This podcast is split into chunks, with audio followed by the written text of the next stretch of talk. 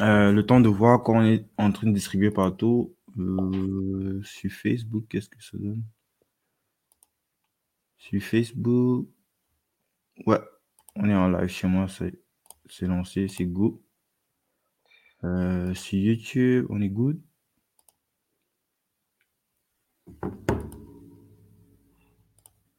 Euh, découvrir YouTube. Yes. Sur YouTube aussi, c'est bon, on distribue déjà. Ok, Parfait. super. Ok. Hello tout le monde. Wow, il y a Edwige qui était là depuis longtemps. Salut Edwige. Hello tout le monde. Salut ceux qui viennent de rejoindre le live. Euh, comme à l'accoutumée, on, on like, on partage, on, on titille un petit peu les, les algorithmes là de, de Facebook et de, de YouTube. Comme ça, ils vont nous pousser, euh, ils vont nous pousser un petit peu vers euh, les personnes qui n'ont pas encore euh, eu le vent du, du, du, du live qui, qui est encore actuellement. On titille un petit peu les, les algorithmes là de, de Facebook. Yes, yes. Alors, Merci encore à Bertrand d'a- d'avoir accepté euh, l'invitation. Euh, là, c'est, ça, ça fait combien? Ça doit faire quelque chose comme euh, depuis la dernière fois qu'on a enregistré, peut-être cinq mois? ouais, je crois un truc comme 4 ou 5 par Mm. là. Ouais, Yes. tout à fait. C'est toujours un plaisir, euh, Guy Bertrand. Il s'est passé beaucoup de choses. Tu vas nous raconter. euh, ouais, une start-up, c'est un organisme, euh, comme disait quelqu'un, vivant. Clairement, Donc, clairement. euh, voilà, ce qui est vrai, ce qui est vrai aujourd'hui, souvent n'est même plus vrai le lendemain. Donc, euh, ouais. Ouais. Tu vas nous raconter tout ça. Ben, moi, je te propose qu'on lance des trucs. Donc, Mhm. 1, 2, 3, c'est parti. Euh, bonjour tout le monde. Euh, bienvenue, bienvenue pour ce, ce énième live confinement. J'ai j'ai la chance aujourd'hui d'être avec Bertrand Fauffé, euh, le, le chairman de, de Jangolo. Euh, salut Bertrand. Salut Guy Bertrand. Salut à tous. Euh, c'est un plaisir justement d'être là et de partager euh, aujourd'hui ouais, notre modeste expérience avec Jean-Golo, euh, de partager avec vous. Donc, euh, moi, merci encore à Guy Bertrand pour, pour l'invitation. C'est le second passage. Mm, mm. J'espère qu'il sera à la hauteur. Comme d'habitude, quoi. moi je suis Comme assez d'habitude, on content. donne le max, on donne le max. Tout à fait. Moi, je suis assez content de, de, de- de- que tu sois, que tu, que tu aies accepté de, de te joindre à nous pour ce live, surtout parce que ton nom est revenu pratiquement sur tous les lives que j'ai fait cette semaine, euh, quel que soit l'entrepreneur, même les, même des profils qui sont ici euh, euh, en Occident ou du côté du continent américain. Il y a toujours ce thème, c'est ça qui m'a inspiré en fait, même le titre de, le titre de, de, de ce, de ce podcast. Euh, l'idée de comprendre la notion et justement l'importance de la chaîne de valeur, euh, Mhm. pas seulement dans l'agri-business, business, mais globalement sur tout ce que l'on fait, en fait, de comprendre Tout complète tout le game, quoi, tu vois. À Tout chaque fois qu'on parlait, tous les entrepreneurs, c'est ça qui revenait et je me suis dit, ce serait intéressant de faire une synthèse de tout ça avec toi parce que lors de Mhm. notre premier épisode, c'est le point sur lequel tu as pu, tu as parlé de plein d'autres choses, de- c'est Mhm. très, très intéressant, mais c'est un point que tu as tellement appuyé et euh, qui, euh, selon toi, était quelque chose de crucial par rapport à nos petits producteurs, mais pas que, même ceux qui sont euh, moyens ou vraiment très fat, mais qui ne prennent pas vraiment ce, ce truc-là en compte. Euh, donc, peut-être ce serait intéressant que tu nous dises déjà, euh, pour ceux qui n'ont pas écouté le premier épisode, c'est c'est quoi euh, Jean Golo? Alors, Django, c'est un, un moteur, c'est le moteur, disons comme ça, parce qu'il n'y en a pas, euh, euh, pas d'autres actuellement, en tout cas actuellement, parce que je sache. Euh, donc, Django, c'est le, moteur de recherche agribusiness pour l'Afrique. Et euh, on va dire que c'est un projet, en fait, qui naît du fait que les agriculteurs, les producteurs de façon générale en Afrique, ils perdent entre 30 et 40% de leur production dû à plusieurs facteurs. Que, et ça, c'est entre la fin des récoltes et la fin des ventes. Okay? Mhm. Donc, on prend généralement un cas spécifique pour que les gens comprennent de façon claire de quoi il est question. Yes. Euh, une maman, par exemple, bon, je dire, ou un producteur, ou un agriculteur qui est à Kumba, par exemple, et qui fait du cacao, ou bien euh, prenons de la tomate pour que ce soit un peu plus simple mhm. pour tout le monde. Alors, si elle fait sa tomate en fait à Kumba et qu'elle, en fonction de la quantité, il n'y aura que sur le marché de Douala en fait où elle pourra euh, écouler sa, tomate en fonction de la mhm. quantité. Donc, cette maman, en fait, ce qui se passe dans, le, dans la pratique, c'est qu'elle doit, euh, elle qui est productrice, elle doit se battre pour récolter et s'arranger à ce que la récolte soit euh, ne soit pas très mauvaise, je dis, parce que la tomate, c'est un truc, c'est relativement fragile. Ensuite, il faut qu'elle se batte pour trouver le financement pour s'occuper du transport, n'est-ce pas? Mhm. Et étant donné qu'on n'a pas des entreprises qui sont véritablement spécialisées dans le transport de, de, de, ce type de produit, elle va se battre, elle va aller négocier, tu vois. Ensuite, il faut qu'elle arrive à... se groupe de notre ami Patrick Timani, clin d'œil pour glisser justement, un petit peu. On va arriver, justement, on va arriver là-dessus, justement. Donc, ensuite, il faut qu'elle euh, ait des, contacts pour accueillir sa tomate, pour recevoir sa tomate, réceptionner, je veux dire, sa tomate au niveau du marché de Sandaga. Je rappelle que le, marché de la tomate à Sandaga, c'est 4-5 heures. Donc, et après, au marché Sandaga, il faut qu'elle trouve le moyen d'écouler, en fait. Mhm. Donc, et dans tout ce toute cette, toute cette tracasserie-là, parce qu'en général, elle ne va pas trouver le transporteur en un, je sais pas moi, en un clin d'œil, quoi.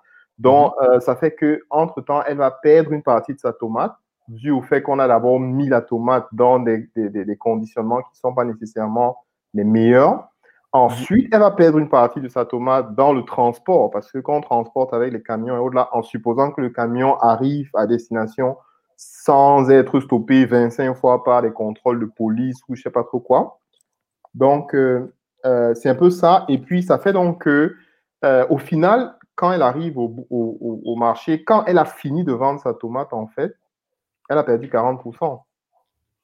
Donc, et ça, ce sont de grosses pertes, en fait. Donc, Djangolo est donc, en fait, euh, né, en fait, de l'idée de pouvoir mettre un outil qui permet de résoudre, de réduire, en fait, ces, pertes-là. Et on va dire qu'il y a plusieurs facteurs. Hein. Il y a, dans l'exemple que j'ai pris, il y a euh, le facteur du transport, euh, disons les infrastructures de façon générale, n'est-ce pas? Parce que des fois, il n'y a même pas de, couverture téléphonique, du réseau téléphonique, et il y a plein d'autres trucs dont je mets infrastructure de façon générale. Mais il y a l'accès à l'information, c'est-à-dire que si cette maman sait par exemple qu'au marché Sandaga, le mardi ou le mercredi, il y aura un potentiel acheteur qui peut prendre toute sa marchandise avant même qu'elle ne euh, euh, décharge, c'est clair que c'est plus intéressant pour elle. Si on lui donne l'accès au marché, parce qu'il y a l'accès à l'information qui peut, par exemple, euh, c'est-à-dire que c'est de dire, par exemple, à la dame que, OK, sur les cinq variétés de tomates, voici la variété qui est attendue par les acheteurs ou peut-être qui est attendue par les industriels. Mhm. Et ça permet qu'elle sache la bonne tomate déjà dès le départ, en fait. Maintenant, mhm. il y a l'accès au marché qui est justement de savoir qui achète quand et où et à quel prix. Donc, c'est sur ces deux points que euh, Django se positionne. Quoi. En tant que moteur de recherche de l'agribusiness en Afrique, on a pour objectif, c'est super challengeant, mais notre objectif, c'est de faire que toute information par rapport à la chaîne de valeur agribusiness en Afrique puisse se faire en une minute. C'est notre objectif. Donc, c'est vers ça qu'on va en fait. Donc, sans rentrer dans le détail, c'est ça un peu Django. Euh, là, on, est forcément déjà entré dans le vif du sujet de cette notion de, chaîne de valeur là.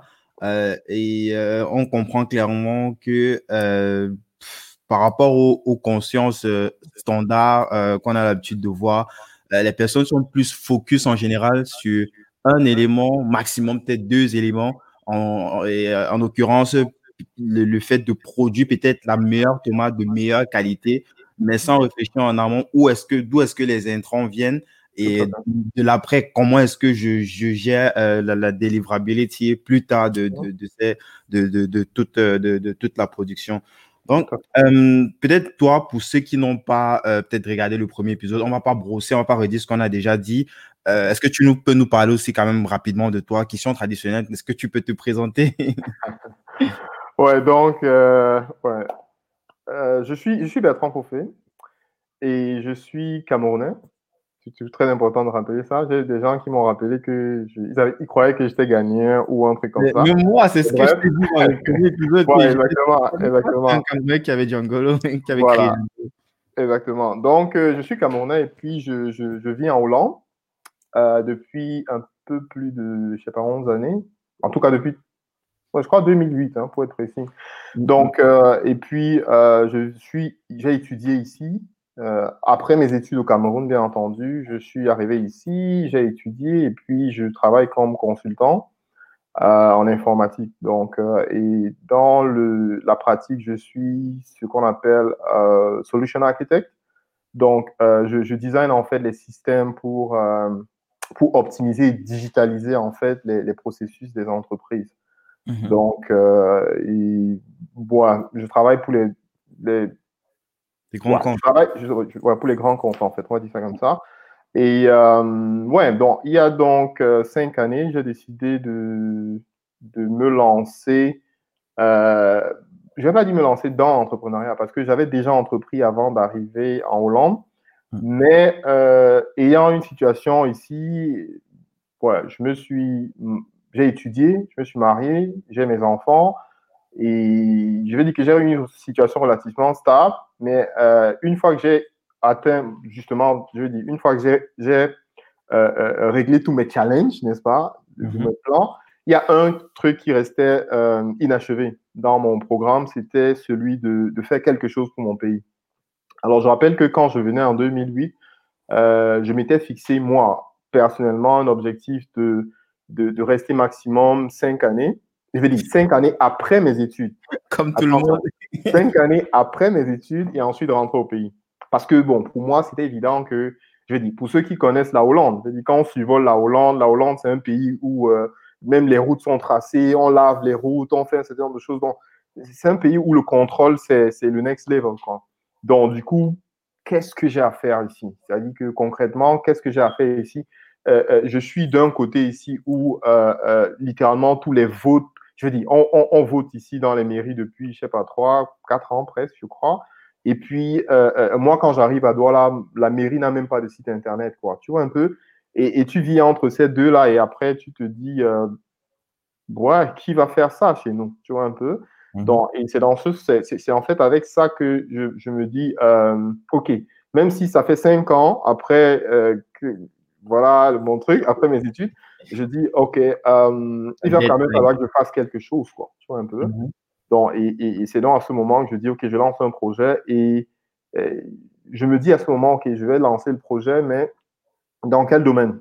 OK? Bon, pour ceux qui n'ont pas, euh, qui veulent tout le détail du truc, allez dans le premier. On a, on a creusé, là, on est pas. Voilà, on, a, on, est vraiment entré dans le détail. On est peu de. On est Donc, peu de, euh, je crois qu'on a. Là, on, a, voilà. on quand on est allé vraiment euh, dans les fait. détails, dans un voilà. peu de privé, même de vie privée. C'était pour illustrer globalement tout ce que tu fais aujourd'hui. Donc, voilà. j'ai balancé. En, en coup, ok. Donc, en cours, en fait, ce qu'on a fait, c'est de créer Djangolo. Euh, on a choisi l'agriculture parce que c'est euh, le domaine qui. Euh, 80% en fait des, des, des, personnes au Cameroun en, en, fait ont leur, des revenus qui sont soit directement soit indirectement liés à l'agriculture.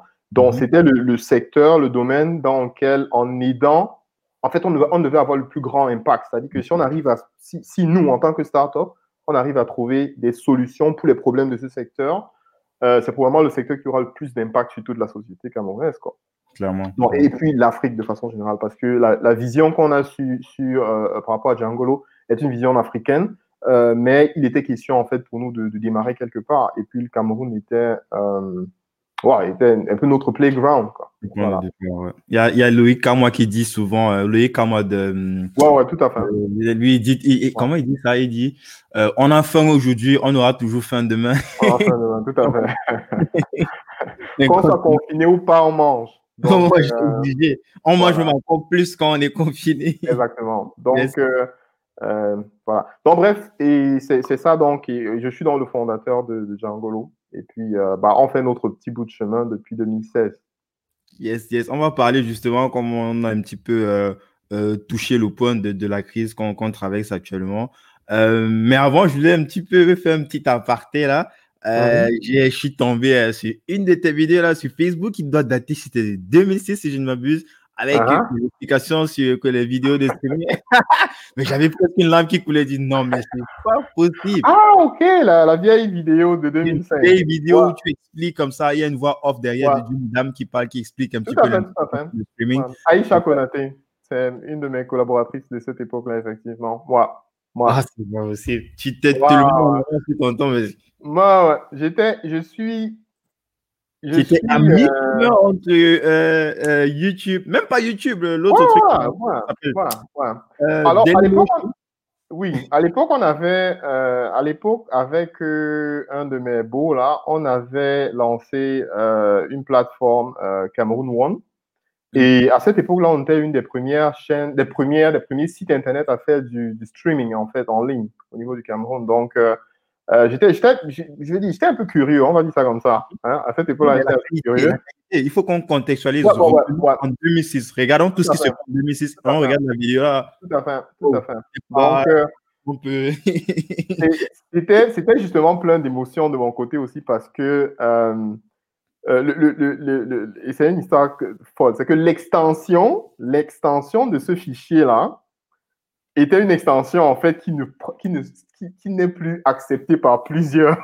C'est-à-dire que tellement le fichier est vieux que l'extension en fait était rejetée. Donc j'ai dû chercher en fait un moyen pour convertir avant de pouvoir uploader quoi. Donc euh, c'était quand même un fou. Mais en fait, et après quand je regarde ça avec du recul, je me dis, tu essayais de vendre quoi aux gens? En fait, tu, tu vendais le futur aux gens qui comprenaient même pas le présent quoi. Tu vois un peu donc. Euh, mais bon, je vais dire, c'est c'est ça. Je veux dire que c'est un peu ça. Et, pour la petite histoire, quand mhm. j'ai décidé de faire quelque chose pour le pays, je discutais justement avec mon épouse et puis certains de mes amis et ils me disaient, mais tu es un expert dans les logiciels et tout, ainsi tu te fais un logiciel, tu vas, tu vas au pays. Et j'ai eu une discussion pendant quelques mois. Après, j'ai dit, vous savez quoi, j'ai déjà une entreprise où j'essayais de vendre aux gens la performance. Mais si les entrepreneurs ne comprennent pas. Si on est dans un écosystème au Cameroun où quelqu'un gagne son marché parce qu'il connaît un ministre, tu peux lui vendre le logiciel de performance que tu veux, il va jamais acheter. C'est un peu que ça. Il n'en a rien à foutre, en fait. Donc, et c'est l'une des raisons pour lesquelles j'ai dit hmm, non, je garde encore les blessures de Camsite. Cette entreprise s'appelait Camsite.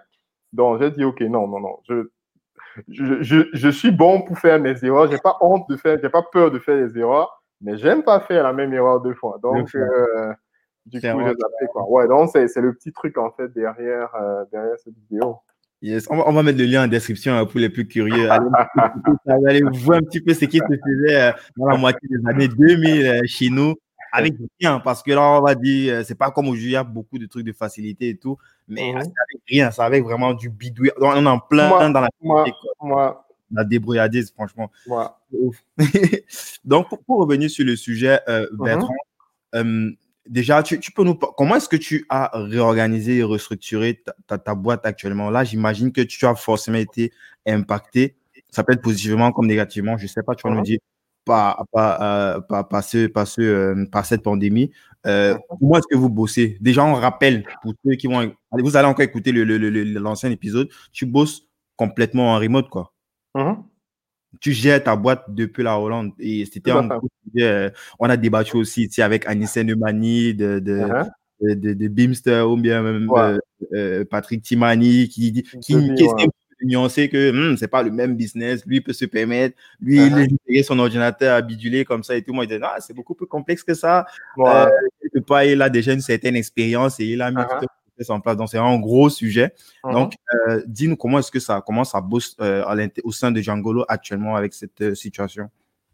Alors, je vais te dire, je, vais te raconter une petite histoire pour que tu comprennes. mon assistante qui travaille avec moi depuis deux ans et demi déjà, en fait, mhm. quand elle a commencé, on était en transition, c'est-à-dire on fermait notre bureau de. Parce qu'on a eu un bureau à Bessenger, après on a eu un bureau à Aqua, après on, a eu on a eu une, moi, une, une, une, espèce de shop à des pandas. Et ensuite, on est allé à pendant.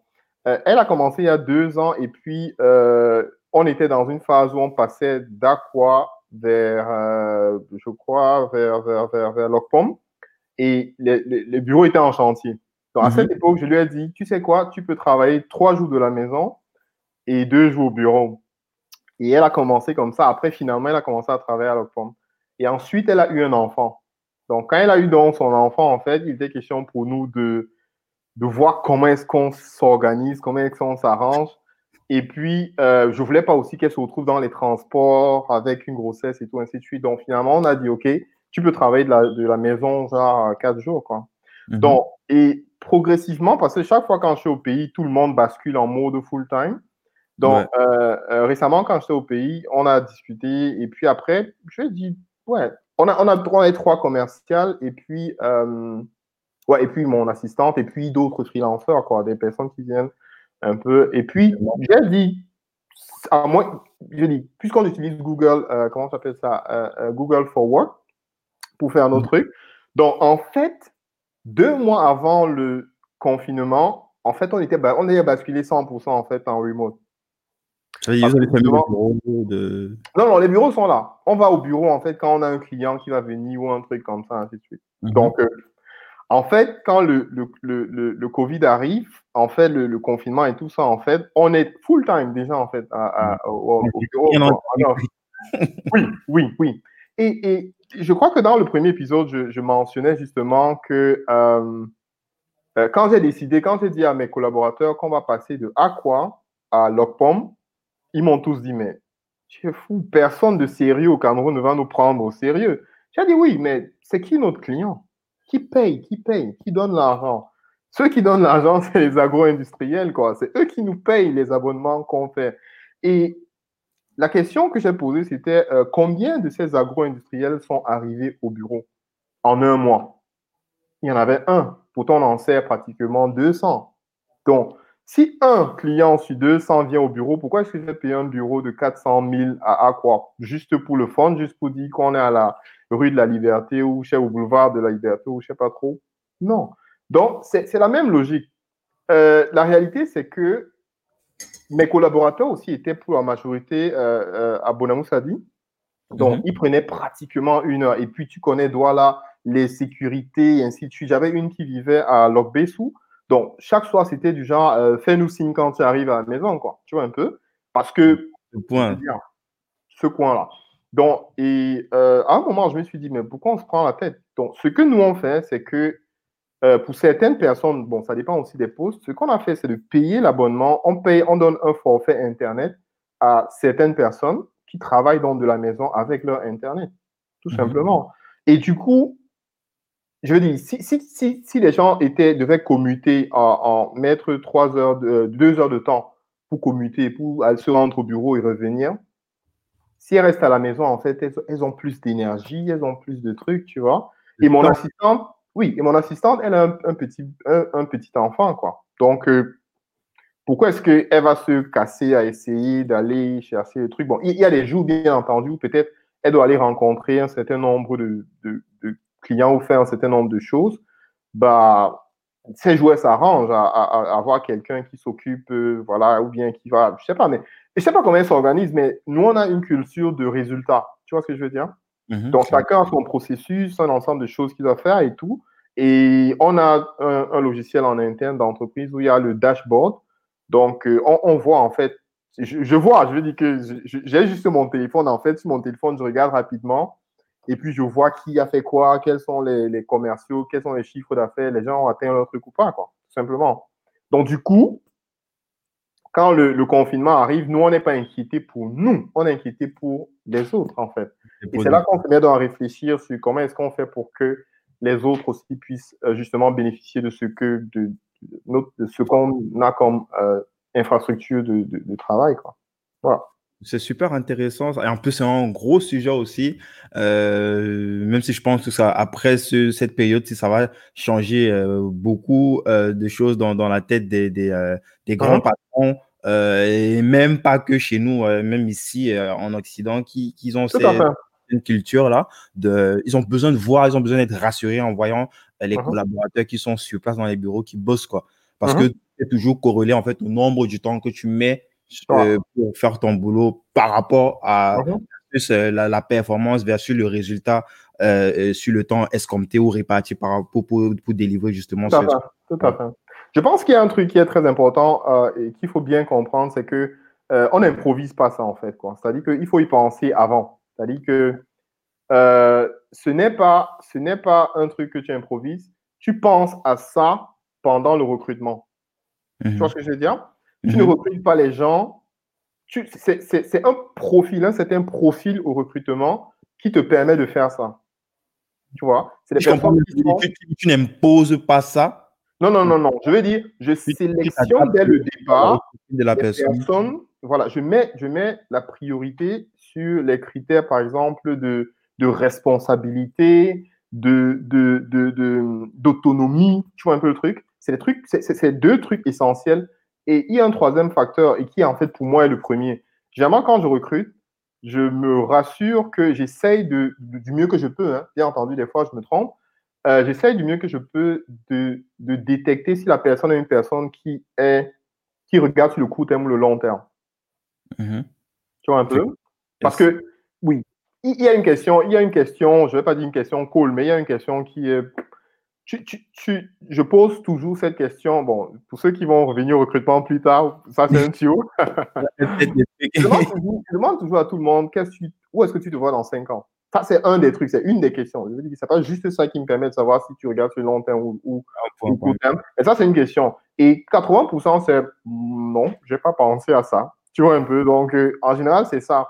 Bon, je veux dire que ce n'est pas juste la seule question, mais je dis, euh, donc, quand, quand, tu recrutes justement sur la base de, de, comment la personne se projette. J'ai mes, mes, mes, cinq meilleurs employés ou bien mes cinq meilleurs collaborateurs, je préfère dire comme ça, mm. euh, sont des personnes qui avaient leur propre programme. Tu vois? Donc, je dis, la, meilleure même, en fait, elle avait, elle a, elle, a fait euh, euh, agroalimentaire à l'école, tu vois un peu? Elle a fait agroalimentaire à l'école, elle avait, elle avait son propre plan. Elle a toujours eu cette, ce petit truc pour pour aider les agriculteurs, pour faire quelque chose pour les, les, les pauvres. Tu vois un peu? C'est une combinaison de choses. Elle aime le truc, tout ce qui est lié à l'agroalimentaire. Elle se projette dans le futur comme une personne qui va euh, investir dans l'agroalimentaire plus, tu vois un peu? Et en plus, elle est altruiste, en fait. Elle aime aider les gens. Donc, si tu as cette combinaison, en fait, des trois là, tu peux la mettre à la maison, qu'elle travaille comme elle veut, en fait. Tu n'as pas besoin de faire la police elle est totalement, pleinement responsable de ce mm. type de truc. c'est pour ça que je dis que c'est plus une affaire de, déjà au niveau de la... C'est-à-dire que si tu veux faire ça, si tu veux te retrouver dans une situation où tu as, tu as des collaborateurs qui travaillent à distance, ça, c'est un des paramètres. Il faut recruter déjà en tenant compte de ça. Yes, yes. Même en termes de, de euh, qualité de mission, les projets sur lesquels tu mets la personne, Tout à fait. non seulement sera épanoui et au niveau performance. Ça me parle complètement ce que tu racontes parce que j'ai le film en fait de ce qui c'est ce, ce, que nous on vit actuellement aussi avec nos collaborateurs, notamment entre Brazzaville, Pointe-Noire et, Yaoundé. Pour la plupart, justement, ceux qui sont à fond, ceux qui font des trucs où tu te dis, mais putain, tu ne l'as même pas demandé, tu vois comment il, prend les choses en main, surtout euh, en période aussi complexe, là où les gens ont plus de difficultés euh, sur euh, certains éléments qui étaient euh, il y a quelques semaines basiques, banales, tu vois. Tu vois cette prise en main, cette prise en uh-huh. charge, cette, le fait qu'ils aient cherché comme ça là, des facilités pour permettre à la boîte d'avancer. Pour la plupart, ces, ces profils-là, ils avaient uh-huh. le self-project uh-huh. qui est plus ou moins similaire à ce qu'on fait actuellement. Et vous voyez que dans ce que nous on fait, il y a euh, quelque chose qui peut leur permettre de s'élever, tu vois. Ils avaient leur propre truc, mais là, ils épousent. ils ont l'impression de se réaliser, de réaliser ce projet de, de, de, notre, de notre entreprise. On s'en parle complètement. Est-ce que c'est un état d'esprit euh, que tu, euh, qui, qui émane comme ça de, de, de la situation euh, dans laquelle tu as lancé ce projet-là, ou alors c'est quelque chose que tu as toujours eu de par ton expérience que tu as en, en Hollande, quoi? C'est ce mindset-là, en fait, j'ai envie de dire, parce que c'est pas, c'est pas quelque chose de, de, de non, c'est comme ça, on, ne naît pas comme ça et tout. Rien, rien ne te prédispose à entreprendre. Je veux dire que rien ne te prépare à entreprendre au Cameroun, quoi. Au Cameroun, c'est try and fail. C'est aussi simple que ça. Je veux dire que euh, euh, je crois que la première année, la première année qu'on a lancé Djangolo, je crois que mes charges mensuelles, bon, je ne vais pas donner de chiffres, mais euh, j'avais pratiquement sept fois en termes de charges de, de, salariales, de masse salariale, j'avais pratiquement sept fois ce que j'ai aujourd'hui.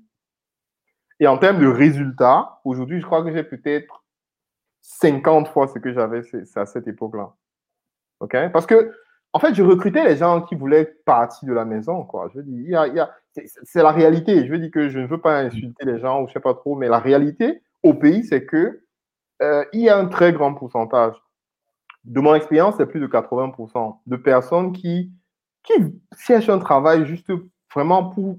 Il a tellement de choses à payer, tu vois, il a tellement de charges qu'il veut quelque chose. Tu vois un peu. Donc, du coup, c'est le genre de personne que quand tu mets dans ton équipe, tu vas jouer au chat à la souris avec la personne.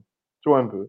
Donc, j'ai un de mes amis euh, qui a son entreprise à Douala et le gars me disait, je me souviens qu'au début, il me disait que, mais je, je, je wonder sur toi parce que nous, on est ici, nos propres collaborateurs nous jonglent. Comment toi qui es en Europe, c'est sûr que les gars, les gars te, font ça Dieu, quoi, tu vois un peu. Et, et c'est la réalité. Il n'y a pas de chemin plus court. C'est pourquoi aujourd'hui, je, je, je, partage ces choses-là. Parce que si quelqu'un m'avait dit ça, j'aurais gagné beaucoup en temps. Tu vois un peu le truc. Aujourd'hui, je ne me gêne pas. Et, et puis, il y a une chose que j'ai compris avec le temps virer, par exemple, mes trois premières, malgré le fait que déjà au pays, j'avais une entreprise. Mais je crois que comme j'étais sur place et que j'étais, quand j'ai créé mon entreprise, je venais d'une chaîne de télé. Donc, je crois que je suis parti de là avec certains de mes collègues. Donc, euh, le contexte était un petit peu différent, tout à fait. Chercher toi-même de nouveaux produits. Voilà, exactement. Par contre, quand j'ai commencé avec Django et à distance, surtout que je venais au pays pour euh, deux semaines, chaque six mois, tu vois un peu, ça, laisse un peu de la marge. Donc, du coup, j'ai dû apprendre. C'est-à-dire que virer les premières personnes, c'était compliqué. Mais après, j'ai compris que en tant que start-up, en tout cas, pour ce que je voulais faire, je devais pouvoir décider après une semaine si je garde la personne ou je garde pas la personne.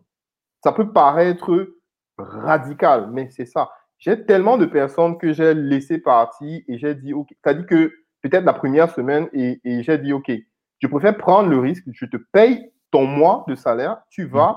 mais je préfère arrêter ça parce que le temps que moi je prends ici pour coacher quelqu'un au pays, il me coûte de l'argent. Tu vois ce que je veux dire? C'est-à-dire que mm-hmm. si, je mets 20 heures de temps à former quelqu'un à distance, parce que souviens-toi, je parle de 2016, donc on est sur le, on utilise le drive. Donc, c'est-à-dire que quand tu dis Google à, à Google à, je sais pas moi, à 100 personnes, il y en a 90 qui te disent que euh, oui, on fait le moteur de recherche, mais il ne sait pas ce que c'est que le Drive, il ne sait pas ce que c'est que euh, Spreadsheet, il ne sait pas ce que c'est que vidéoconférence, ainsi de suite. Or, sans ça, je ne travaille pas. C'était un peu l'élément de base. Donc, chaque personne qui rejoint. Là, tu ne même pas encore sur Django. Là, tu expliques encore les différentes oui, tables. Oui, c'est l'intro. C'est-à-dire que le onboarding, le processus d'onboarding des gars, il fallait qu'on leur montre Asana, le truc qu'on utilise pour gérer les tâches. Il fallait qu'on montre Il y a tout, je vais dire, mon, mon, drive aujourd'hui est plein de ce type de trucs. Donc après, j'ai compris que non seulement en tant qu'entreprise, euh, les anglo-saxons disent souvent euh, fail but fail fast. Tu vois un peu, c'est-à-dire que ne, ne, ne, si tu sais qu'un truc ne fonctionne pas, ne traîne pas ça. Ne, ne, traîne pas ça plus longtemps en fait. Arrête, arrête. Le jour où tu es convaincu que ça va pas fonctionner, arrête. Donc, nous, on applique ça sur les solutions qu'on a développées. Je, dis, je dis souvent à mes amis que euh, ce que vous voyez de Django, c'est peut-être 5% de tout ce qu'on a fait. Donc, on, on, échoue 95% de fois, quoi. Tu vois un peu? Mm-hmm. Donc, dans ce sens, on a aussi appliqué ça avec les, les, collaborateurs. Et, et, ça, même, à un moment, j'ai tellement optimisé que je te dis à l'avance que voici ce qu'on va faire. Donc, on a un contrat, on a un certain nombre de choses. Je dis, OK, si tu atteins cet objectif, voici ce qui se fait. Mais si dans la première semaine, tu n'as pas véritablement atteint tel, tel, tel objectif, je ne parle pas des objectifs commerciaux, hein. je parle des objectifs. Oui, chacun, il y a des, KPI personnels que tu. KPI, voilà, il y, a, il y a des trucs simples. Je, veux dire, je ne sais pas pour les autres entreprises, mais euh, à Djangolo et selon le, le poste, tu dois me faire un rapport chaque jour. Tu dois m'envoyer un rapport. Et le rapport, ce n'est pas ça, tu as rédigé 5, pages. Quoi. Je veux juste un truc. Il y a même déjà un, un template de mail qui est fait tu écris, tu dis, OK, mon objectif c'était tel, j'ai fait tel et j'ai eu tel problème et j'ai réglé ça de telle façon et j'ai tel problème que j'ai pas pu régler. C'est juste ça. C'est juste cinq lignes comme ça, mais tu dois me les envoyer chaque jour. Donc, si j'ai un collaborateur qui, trois jours successifs, ne m'envoie pas ce type de message, c'est que peut-être il n'est pas sérieux parce que c'est un mail. Et crois-moi, il y en a eu pas mal. Hein. Qui pendant quatre jours, quatre jours m'ont dit, bah, j'ai pas. Donc lundi, il me dit, ah ouais, j'ai oublié. Mardi, il me dit, oh, mon téléphone était, voilà. Mercredi, il me dit, ouais, il y a eu ceci. Au téléphone. Mais c'est intéressant, c'est une façon de bosser. Ça veut dire euh, tout ce qui est peut-être euh, euh, des calls comme ça, là, quotidien, tu, tu évites, tu préfères que la personne te fasse le rapport de ce que lui a fait et sans oui, tout à fait, tout à fait.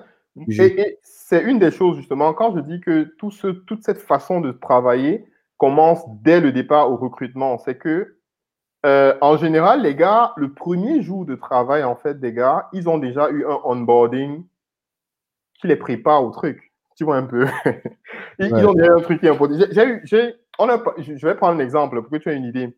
Donc, mhm. euh, quand on veut recruter, par exemple, des fois, un, community manager, mhm. euh, quand tu nous envoies ton CV, le système, parce qu'on a automatisé ça aussi pour gagner en temps, euh, le système t'envoie une réponse en te disant. Il y aura beaucoup, beaucoup d'automatisation au cours de la conversation. le, le, système te renvoie un message qui te dit que la première étape de la sélection, justement, du truc, c'est de pouvoir, de, de, que toi, tu rédiges un petit texte qui donne, euh, qui explique, qui présente Django. Donc, toi, en tant que postulant, ta première tâche, c'est de, de, de, nous rédiger un texte qui vend Django. Juste un paragraphe. Juste un paragraphe. Tu dis? Tu, on rentre directement dans le vif du sujet. c'est tout, c'est tout. Ça fait que. Que de tester euh, la, la personne, voilà, ça fait que. Parce que tu sais faire ce que tu dis. Voilà. Donc, je, vais, je, vais, je, vais, me limiter à ce premier test-là. Mm-hmm. Juste avec ce premier test, le jour où le gars commence le boulot, il sait déjà de quoi il est question à Django. Puisque pour passer sa première étape de sélection, il fallait qu'il aille faire les recherches pour savoir ce que Django offre comme service. Super intéressant ça, franchement. Tu vois ce que je veux dire? Donc, et avec ça, justement, ça a réduit parce qu'on avait pratiquement souvent un temps de onboarding de, six semaines. Hein.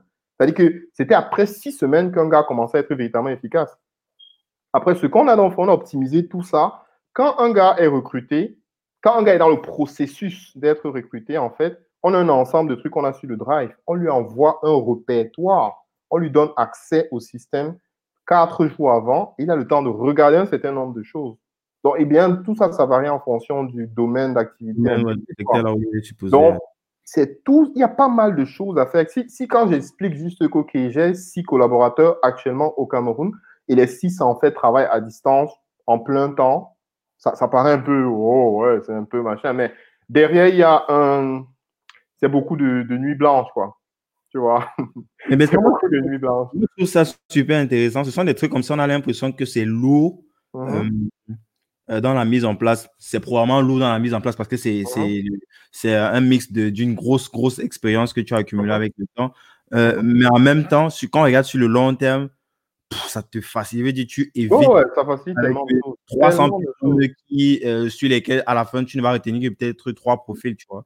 Tellement de choses.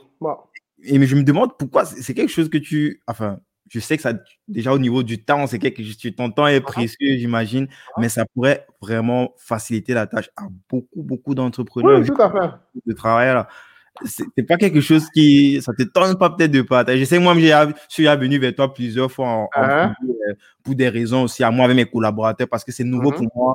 On a toujours bossé, tu vois, 3 4 là on est on est pratiquement 25.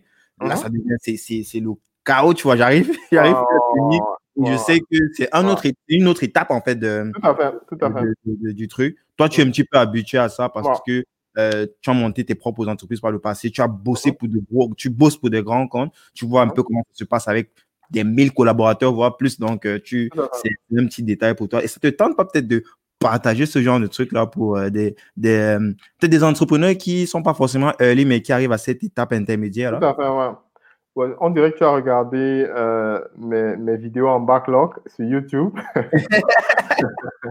j'ai une vidéo, une vidéo, je crois, qui sort, euh, je crois que c'est prévu pour lundi, un truc comme ça, qui dit, euh, je crois que le titre, c'est 5, 5 astuces pour gérer ton projet agricole à distance, en fait. Donc, et il y aura une série, en fait, sur la thématique aux producteurs ou ça s'adresse Non, euh, ça s'adresse aux, personnes. En fait, je partage l'expérience dans le domaine de l'agriculture dans cette vidéo-là. C'est une courte vidéo, hein, c'est une vidéo de 8 minutes. Donc, je ne vais pas nécessairement parler de tout, mais c'est juste les grandes lignes. beaucoup trop de sujets. Bien entendu, je travaille à potentiellement faire une espèce de soit un livre, soit un truc, soit je sais pas trop, je réfléchis encore, mais je crois que les premiers, je vais aborder déjà la thématique en fait dans plusieurs. Une conférence en ligne, parce que si prête actuellement. Par exemple, voilà. je sais que je, n'ai juste pas l'énergie que tu as, quoi. Tu vois, j'aurais. moi, je cherche, j'ai besoin de des comme toi, comme oui, Donc, euh, oui, je, définitivement, parce que je, je sais que c'est euh, pour arriver où, en fait, à, ce niveau d'optimisation, de, de, j'ai dû apprendre ça vraiment de la façon violente, quoi. Et, et ça, ça m'aurait fait tellement plaisir que quelqu'un d'autre me dise que voici ce qu'on fait, voici ce qu'on fait pas, quoi. Tu vois, un peu. Donc, euh, ouais, moi, je suis définitivement disposé à le faire. Mais en, parallèle, il faut que Django existe, quoi. Il faut d'abord que je fasse. C'est un autre. C'est un autre. Euh, c'est dans, mon, dans mon programme. Ouais. Yes. Donc, euh, je te propose qu'on check un petit peu euh, les, les, commentaires avant de, de, continuer là. Oui. Euh, Qu'est-ce qu'on a? On a nos moteurs Django. Ah, justement, c'est ton, c'est quoi? J'ai oublié. C'était quoi encore le, le, le, live moteur, le truc là C'était quoi le moteur oh, C'était quoi encore? Tu, me rappelles peut-être le. Quoi? le, le, le, le, le moteur de Django, j'ai oublié quoi. Ouais, jusqu'à présent, officiellement, c'est Uh, eat local, eat healthy. Mais on prépare quelque chose pour bientôt. Yes. On a hâte de voir ça. Il y a euh, Souli, sou, comment on dit? Sulamite qui dit merci Jean-Golo. Ah, Sulamite, oui. Salut Sulamite. Agathe, il y a Agathe aussi qui est là. Agathe, elle est, elle est, elle est constamment sur plein de mes lives là. Je crois que c'est doit quelqu'un qui vient de Brice Gang, je pense. ah, ok. Salut toi, bro. Je crois que c'est toi, c'est toi qu'on s'adresse là. Le ouais. Salut, Bakar. yes. Merci. Faut rappeler que tu as toujours yeah, une passion vers l'agriculture. ah oui, n'est-ce pas? C'est vrai, tu en as fait que... dans le dur, l'élevage, tu en as fait dans le dur, tu racontes dans le premier. Ouais, ouais, pas mal quand même. Ouais. ouais. C'est vrai que j'ai, euh, euh, Edwige, j'ai une amie euh, vraiment il y a très longtemps, quoi. Donc, mm -hmm du lycée et tout. Donc, euh, ah, il connaît quand même l'historique. Voilà, c'est des gens qui, qui, écoutaient un peu mes, mes, délires, quoi. Tu vois, un peu. Mm. Allez. Et des fois, j'avoue que j'oublie, des fois, j'ai oublié des choses que je disais avant. Et c'est justement, il y a plusieurs personnes qui me disent que non, l'agriculture, tu en parlais déjà avant, quoi. Donc, euh, et puis, euh, mm -hmm. souvent, dans, dans, le feu de l'action, j'ai l'impression que c'est en 2016 que j'ai dit, ah, voilà. euh, voilà. Oh, il y a mon ami euh, David Valls, imaginant du, de la Belgique. Il est passé justement sur un des lives uh -huh. pour, euh, pour, parler un petit peu du, du euh, bonheur versus business. C'était super intéressant. Cool. Je regardé ça. Et que, que ce soit euh, les sous-traitants, les collaborateurs ou même ses amis, il faut absolument se créer des environnements ouais. gagnants. C'est logique. C'est logique. Tout à fait. Logique. Qu'est-ce qu'il nous dit encore? Ah, il a posé une question là, deux questions même. Fait face très bon état d'esprit. Sur quels critères vous choisissez pour euh, décider de continuer ou passer à autre chose Tu as un euh, peu ouais. à répondre à la question déjà. Ouais, sur le, je dis, ça varie un peu selon le, le thème. C'est-à-dire que euh, il y a les fonctionnalités, par exemple, qui sont venus, pouf, de ma tête comme ça, un peu. -hmm. Voilà, parce que souvent dans les séances de, de, de, brainstorming, on a tendance à vraiment se laisser aller. Quoi. On, on, on pratique un peu du design thinking euh, mm régulièrement. C'est-à-dire, euh, au départ, on faisait juste du brainstorming en interne. C'est-à-dire que euh, l'équipe technique, les commerciaux et tout ça, on essaie de, de, de voir, OK, qu'est-ce qu'on peut faire pour les agriculteurs et tout. Et quand on avait, à cette époque, je crois qu'on avait un rythme d'échecs qui était qui avoisinait 98% parce que euh, ouais j'avais toujours des idées super high tech là mais j'oubliais que en fait le consommateur c'est lui qui a le dernier mot quoi donc après euh, je sais plus il y a deux ans ou trois ans j'ai fait une formation en design thinking et tout et depuis ce jour j'ai dit ok une sorte de, de MOOC comme ça à côté de, de ton... disons que pour, pour dire de façon simplement simple c'est c'est un brainstorming, mais qui intègre d'autres personnes et surtout les utilisateurs potentiels de la plateforme. Mmh. À partir de là, on a commencé à faire que dans tous nos brainstorms, on met l'agriculteur, on met l'éleveur, on met ces différentes personnes avec nous dès le départ, tu vois un peu. On sait pas le développeur classique qui est au fond de sa grotte. Non, non, non, non, non, non, non, non, non, justement, on a inversé en fait le truc parce qu'habituellement, on développait et ensuite on allait donner au, au, au à l'utilisateur. À ce moment, on a dit, dès le départ, si on a une idée, on invite déjà le gars et puis on fait le truc. Donc, pour revenir à la question, euh, sur les fonctionnalités, par exemple, en général, on ne se casse pas. On fait les fonctionnalités, après, que ce soit fait avec ou sans design thinking. Après, on invite sans. En fait, on, invite dans vague de 10, on invite des, utilisateurs qui, sont, qui correspondent à un certain type de profil. Et puis, on, ils utilisent. Si à la fin, ils ont utilisé, je veux dire, ils sont partants pour 1, 1 sur 10, par exemple, on avait fixé des règles. Moins de 3, on zappe. Point barre. On ne se pose pas la question, on zappe. Point barre. Donc, sur les fonctionnalités, en fait, c'est comme ça qu'on faisait. Mais maintenant, sur d'autres choses comme euh, euh, euh, peut-être la stratégie commerciale ou la stratégie de. En fait, on a fait très peu de commercial, très peu de, marketing parce que pour nous, on voulait vraiment mettre le produit. C'est vrai qu'il y a beaucoup d'organique quand même. C'est beaucoup plus du bouche à oreille. Hein, tout à fait, juste ici, oui, parce qu'on était encore au labo. Donc, mm. c'est cette année, en fait, qu'on met finalement le produit, le, moteur de recherche et tout. Mais donc, pour, pour, pour, finaliser avec la question, justement, c'est que il y a d'autres d'autres euh, topics sur lesquels, en fait, on se dit, OK, on a lancé telle fonctionnalité, elle est peut-être euh, à 6 sur 10, et puis on se dit, OK, euh, on se fixe des KPI. On se dit, par exemple, que dans trois mois, on devrait pouvoir avoir eu un taux d'utilisation de, je sais pas moi, 60%. Il y a, par exemple, un simulateur. On a le simulateur parce qu'on avait chaque semaine des agriculteurs qui venaient, en fait, des centaines, qui venait nous dire Ouais, je veux commencer dans l'agriculture. Est-ce que vous n'aurez pas une fiche technique pour me montrer comment est-ce que je démarre avec la culture de la pastèque ou la culture de la tomate Et chaque fois qu'on entre en contact avec les entreprises qui devraient normalement donner ce type d'informations aux agriculteurs, c'était mhm. tout un processus. Non, il faut venir dans nos bureaux, il faut faire ceci. Et ça me soulève ça me saoulait. Je dis, l'agriculteur aide à baganter quelque part dans un quartier, il t'appelle ou bien il t'envoie un message, il te dit qu'il veut un, truc. Donne-lui juste le truc. C'est un document, c'est là, quoi. Tu vois un peu. Bref, à cette époque-là, on s'est dit, peut-être qu'on peut faire une espèce de simulateur, c'est-à-dire un truc sur lequel l'agriculteur va venir saisir un truc et puis il dit peut-être qu'il a 5 hectares, il veut faire la tomate, il valide et nous, on lui donne toutes les informations qu'il y a dessus, quoi. Donc ça, par exemple, c'est une idée qu'on a eue. C'est une superbe idée. Même jusqu'aujourd'hui, c'est une superbe idée. Mais on n'a pas, de, on n'a pas poursuivi avec ça, en fait. Mhm. Parce que, pour plusieurs raisons. Après, on a fait valider, par exemple. A plusieurs métiers, quand même. Ça demande plusieurs métiers qui en là euh. C'est par exemple un truc sur lequel on s'est dit, OK, euh, on arrête, on fait trois mois, on voit le taux d'utilisation et les retours, et surtout le, le, le, modèle économique qui est lié à ça. Mhm. Et après trois mois, on a évalué, on a dit, bon, euh, on ne va pas mettre en berne parce que c'est disponible sur farm.cm. On n'a pas annulé le projet, mais on l'a mis en stand-by. Mais il est là. Donc, ça varie un peu, en fait, le, le, le fail fast, la logique du fail fast. Quoi. Yes. Il y a une autre question de, de David là, qui mhm. dit euh, Quels sont vos conseils pour rédiger une bonne annonce pour attirer euh, les bons freelances? Bon. Vous parlez. Euh, au niveau du recrutement? Ouais, je pense qu'elle parle du recrutement. bon, quand elle dit freelance, je pense que ce sont plus tes prestataires qui bossent à temps partiel pour toi. Euh, vu uh-huh. que tu as mentionné qu'il y avait des gens qui, qui, étaient des salariés et aussi des gens qui ah, Ok, ok. Oui, bon, disons que en général, euh, hmm. les objectifs sont très. La question, on dit vous parlez des, des objectifs, vous parlez uh-huh. de l'entreprise ou autre chose. Bon, euh, ok. Euh, c'est vrai quand même. les, les, ouais, je suis un peu perdu dans le truc. Donc, les, les annonces, en fait, pour le recrutement, je suppose, de potentiels partenaires. Mhm. Il est aussi dans ton, dans ton truc, qu'est-ce que tu pousses, qu'est-ce que tu, peut-être le cas d'un CM qui postule, mhm.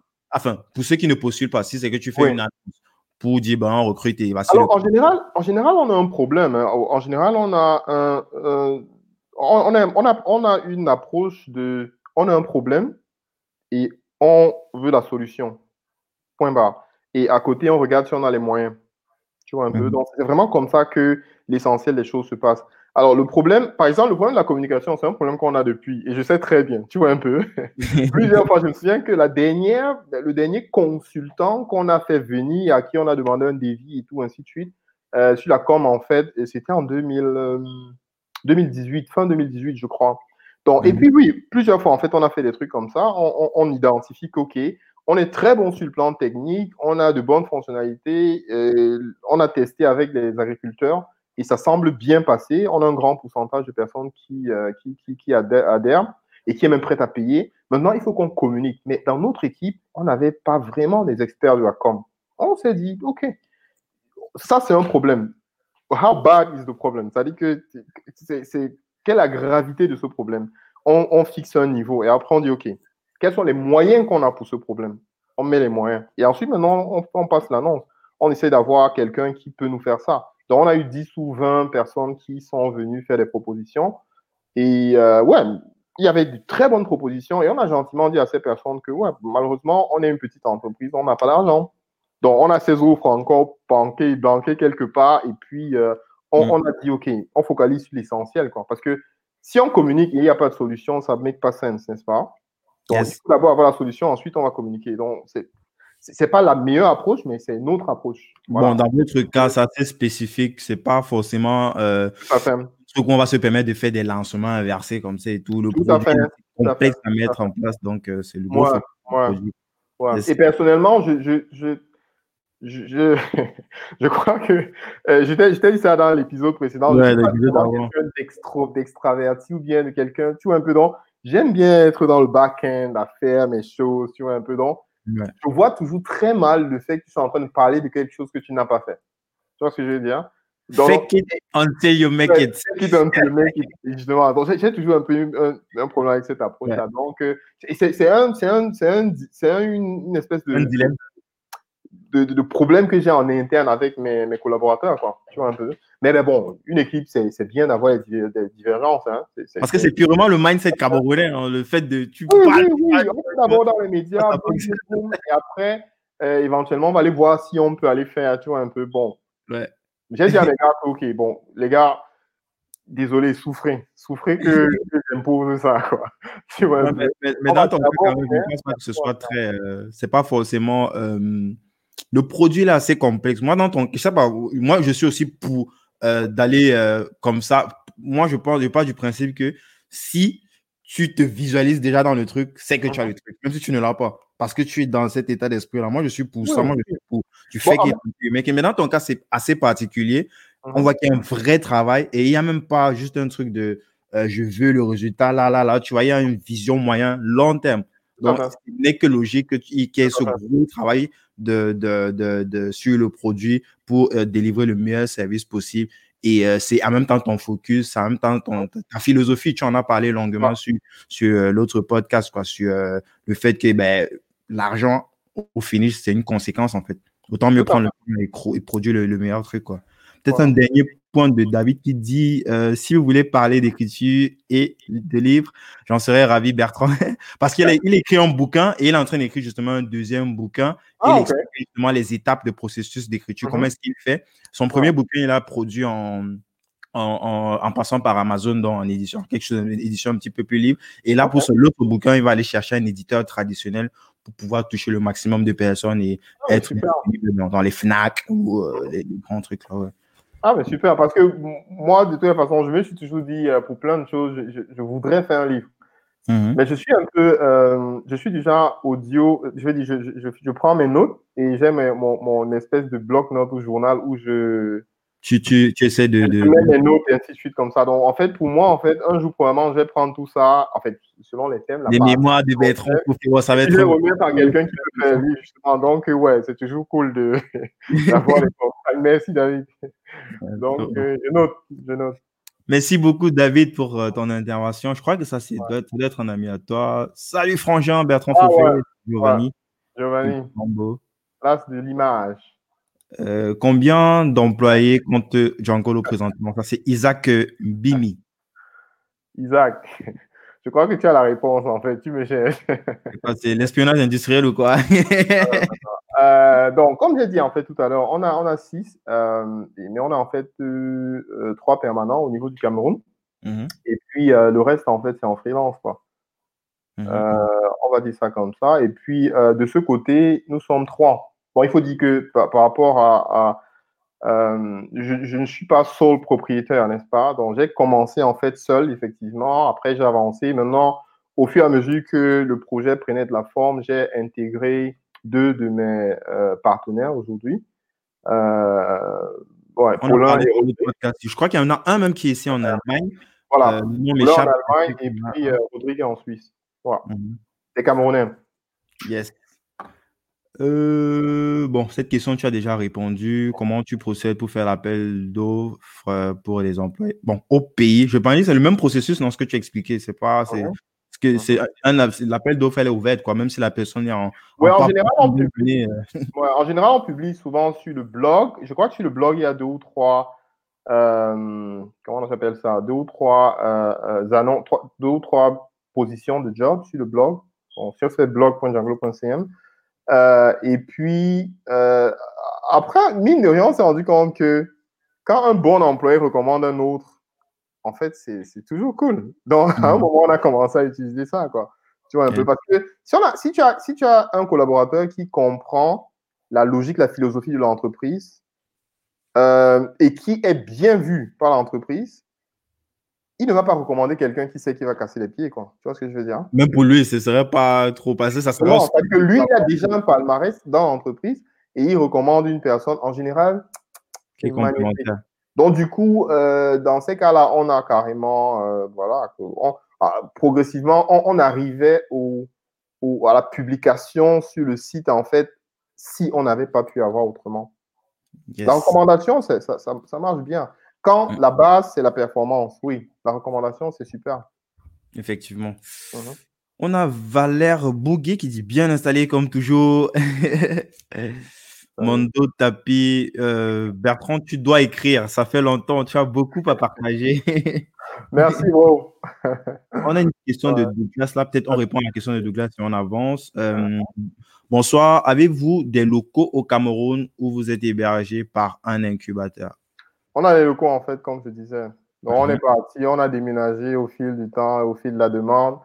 Euh, de Bessengue à Aqua, de Aqua, Bipanda, Bipanda, à Sadi. Ah, ah, pardon, à Lopom, autant pour moi. Oui. Donc, on est à Lopom dans le coin de William Andel. Yes. Donc, euh, Bertrand, pour peut-être clore la partie de, de, de l'impact de cette, de cette pandémie sur euh, l'activité euh, globale de, de Jean Golo, est-ce que tu peux nous dire, euh, on n'est pas obligé d'entrer dans les chiffres, hein, en termes d'impact sur le chiffre d'affaires, est-ce que là, clairement, vu que les producteurs, peut-être c'est plus le, même rythme ou la même intensité uh-huh. en termes de production, est-ce que uh-huh. ça affecte Jean Golo On a déjà compris avec ce que tu expliquais, le, le boulot en remote, que tu as probablement pas mis des gens en chômage partiel ou euh, complètement en chômage.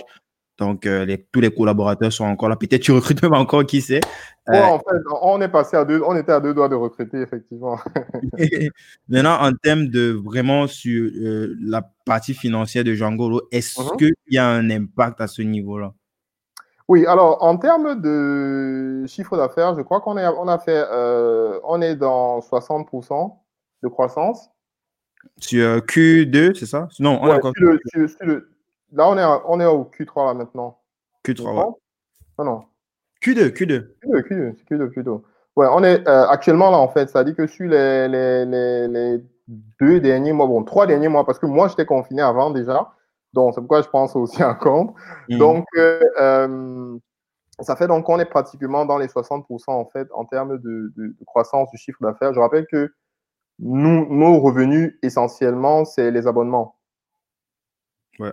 Voilà. Les grands, comptes, non Pour euh, ceux qui euh, transforment en général, quoi. Ouais, ouais, les, les agro Tout à fait. Donc, euh, et maintenant, en termes de. Peut-être pour rappeler, euh, Bertrand, quand continue, parce qu'il y a des gens qui pensent que peut-être pour aller sur Django, il faut payer. C'est comme Google, quoi. C'est quelque chose qui. Ouais, ouais, en fait. Tu, tapes ta recherche et puis. Google, qu'est-ce que je dis Google.cm Attends, on est déjà dans le sujet. donc euh, voilà. C'est que tu, crées, quoi. Voilà, donc c'est djangolo.cm, J-A-N-G-O-L-O.cm. Voilà. Donc, euh, je dirais donc qu'on est dans 60%, 60 en fait en termes d'impact de, sur le chiffre d'affaires. Euh, maintenant, on est pratiquement dans les 250% en termes de trafic. en termes de trafic, par trafic, j'entends, c'est un peu vraiment sur tous nos différents supports. Et bien entendu, le, le chiffre d'affaires est un peu en décalage, en léger déphasage avec euh, le trafic, tu vois un peu. Mm-hmm. Et peut-être pour, pour, pour, juste mentionner l'une des raisons de, de ces, de ces chiffres-là, en fait, c'est que euh, la majorité des gens qui utilisent notre plateforme, c'est-à-dire que euh, on, a, on, a, plusieurs services.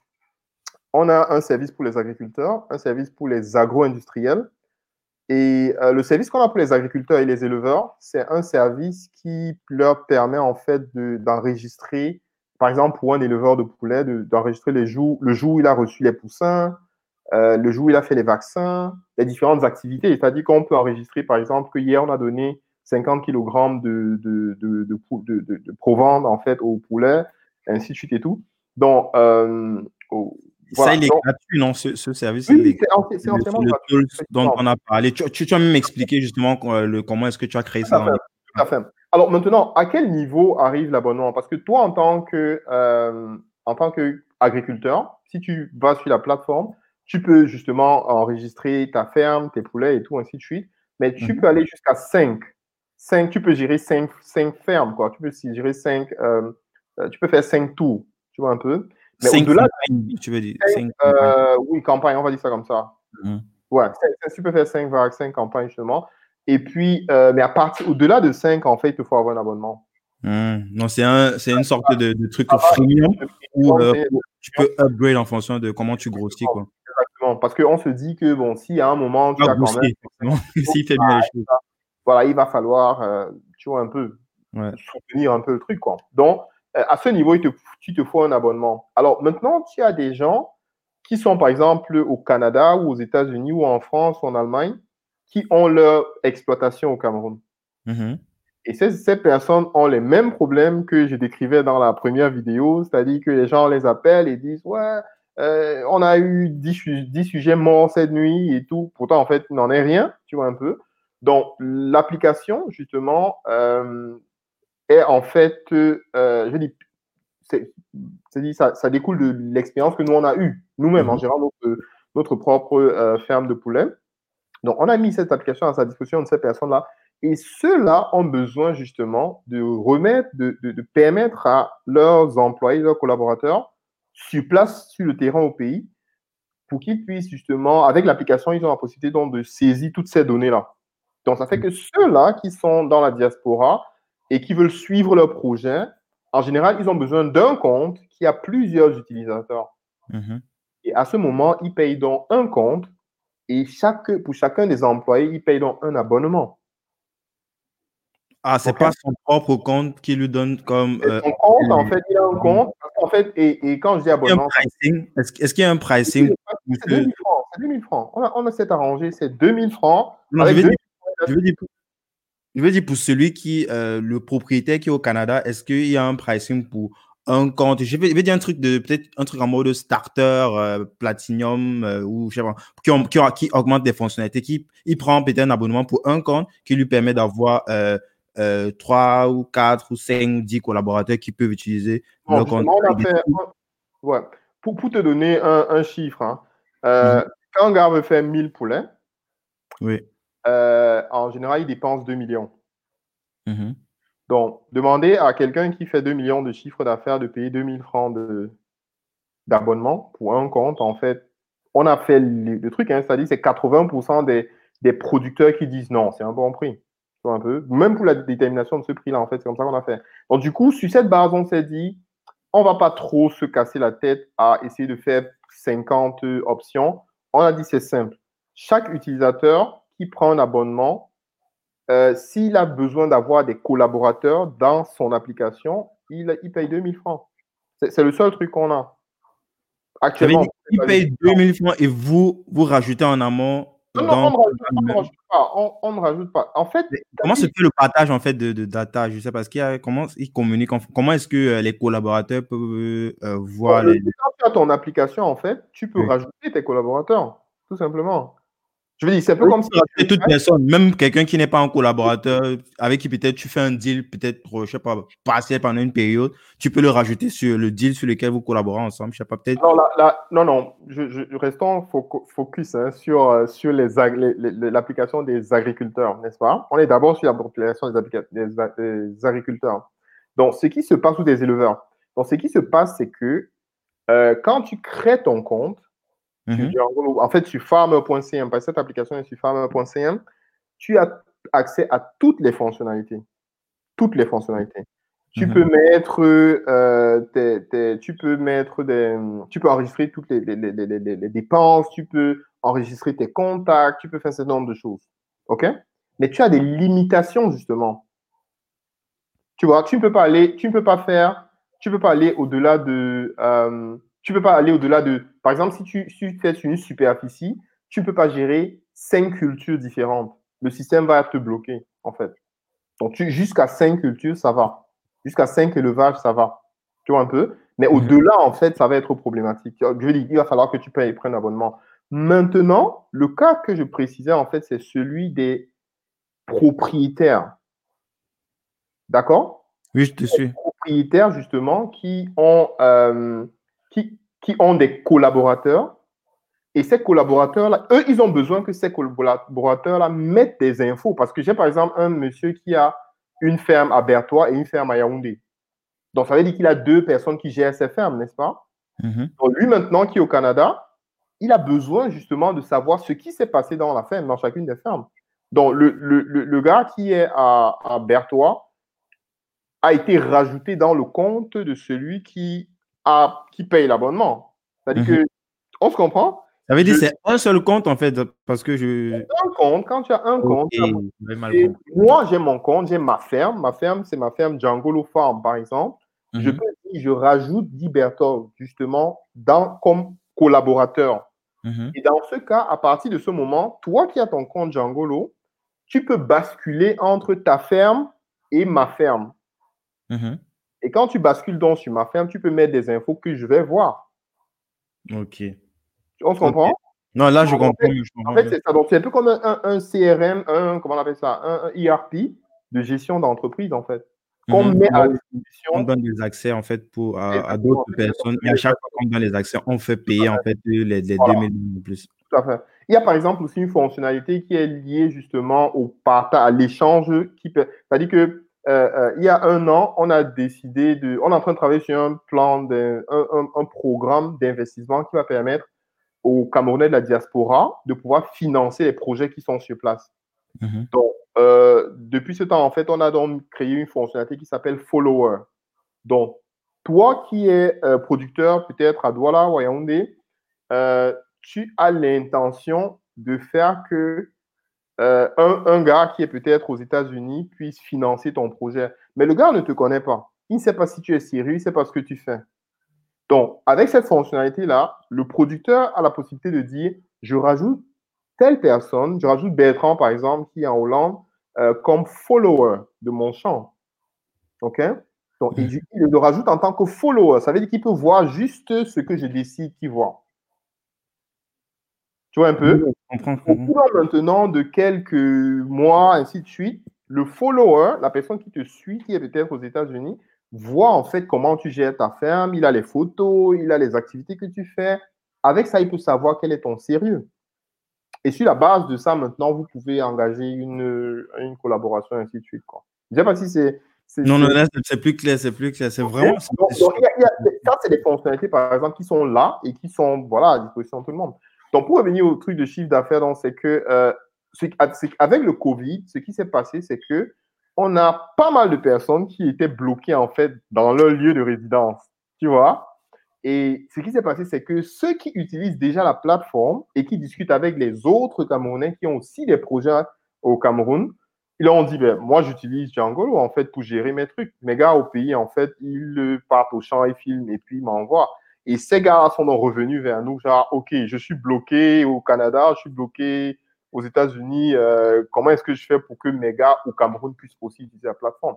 Et c'est là qu'ils ont pris des abonnements, en fait.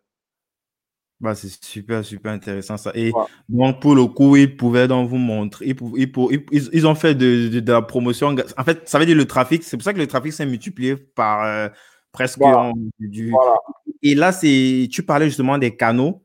Uh-huh. Euh, le fait que ce chiffre d'affaires était corrélé à divers canaux. Uh-huh. Certes, il arrive au finish sur le site internet, mais ça part, j'imagine, de Facebook, YouTube, le bouche à oreille. Oui, le, trafic, justement, qui a grimpé de, presque, je sais pas, 200% et plus, euh, c'est tout simplement dû au fait que les gens étaient à la maison et puis ils ont commencé à chercher. Que ce soit ici ou là-bas, tu vois un peu. C'est-à-dire mm-hmm. que En fait, 250%, c'est globalement ou on est juste sur euh, la plateforme Django.cm Non, c'est comme je dis, c'est les différents canaux en fait. Parce que, mhm. bon, essentiellement, on a le blog, on a le site internet lui-même, on a farmer.cm.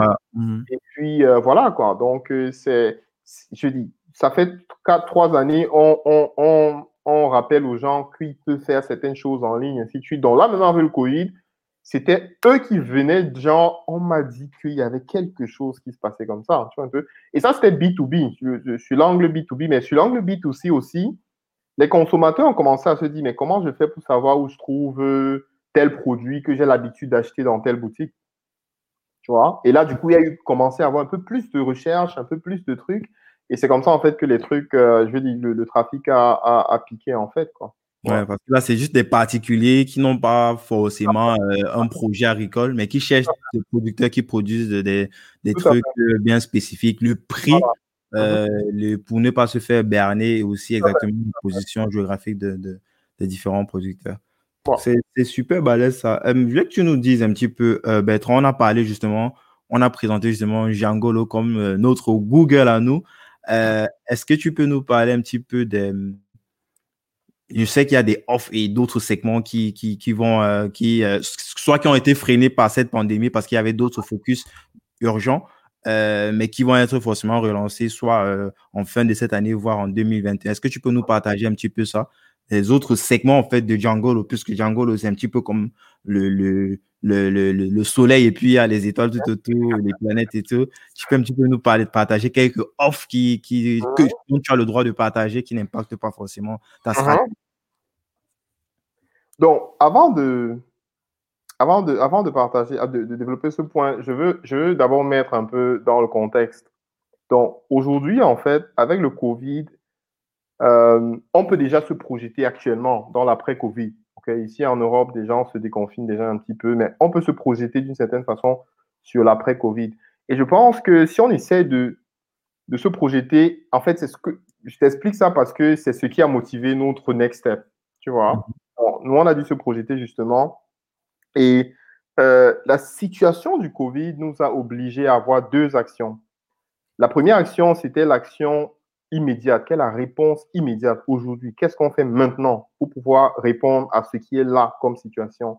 Donc, par rapport à ça, on a euh, l'action qu'on a menée, c'est la vidéo, par exemple, que j'ai que j'ai créée qui, qui permettait de dire qu'OK, en cas de machin, vous pouvez retrouver sur euh, euh, Djangolo les différents fournisseurs, ainsi de suite et tout. Donc, il y avait une action immédiate. Donc, et on a, par exemple, essayé de faire des deals avec B, OK, pour pouvoir justement pardon, relayer les différentes personnes qui viennent avec des besoins et tout. Mhm. Donc maintenant, euh, comme action sur le court terme qu'on a aussi mené, c'était de, de, Parce que habituellement, tu pouvais rechercher un fournisseur. C'est-à-dire, tu pouvais parler de saisie tomate et tu veux rechercher la tomate, les fournisseurs de tomates à Yaoundé. Tu pouvais aller rechercher ça et dans, dans les annonces, parce qu'il y a la recherche centrale et puis il y a la recherche dans les annonces. Donc, tu pouvais aller rechercher ça et tomber sur ces personnes, mais tu pouvais que écrire à ces personnes et après, elles devraient te répondre. Donc, avec le Covid, une action qu'on a prise sur le court terme immédiatement, c'était d'ouvrir, de, débloquer carrément le, le, numéro de téléphone parce qu'il n'y avait que les gens qui avaient des abonnements qui avaient l'accès à ça. Donc, une des choses qu'on a fait, c'est que si le site aujourd'hui, si tu vas dans les annonces, tu recherches les annonces, pour chacune des annonces, il y a un numéro de téléphone et il y a un bouton WhatsApp. Donc, tu peux juste cliquer sur ce bouton WhatsApp et tu as directement la personne. Donc, juste en activant ça, pour que tu aies un peu les chiffres, c'est que la procédure entre le moment où quelqu'un décidait de chercher un truc et le moment où il trouvait la personne, ça, ça tournait dans une semaine en moyenne par là, c'est-à-dire sept jours. Parce que tu pouvais écrire à la personne, après, elle prend un jour ou deux pour, pour lire son mail. Après, elle revient, ainsi de suite. Bref, cette procédure prenait ce temps-là. Et même quand nous, en fait, on gérait, on pouvait se faire dans trois jours. C'est-à-dire que tu envoies ton message, nous, on reçoit ton message et on essaie de contacter le vendeur et tout ça.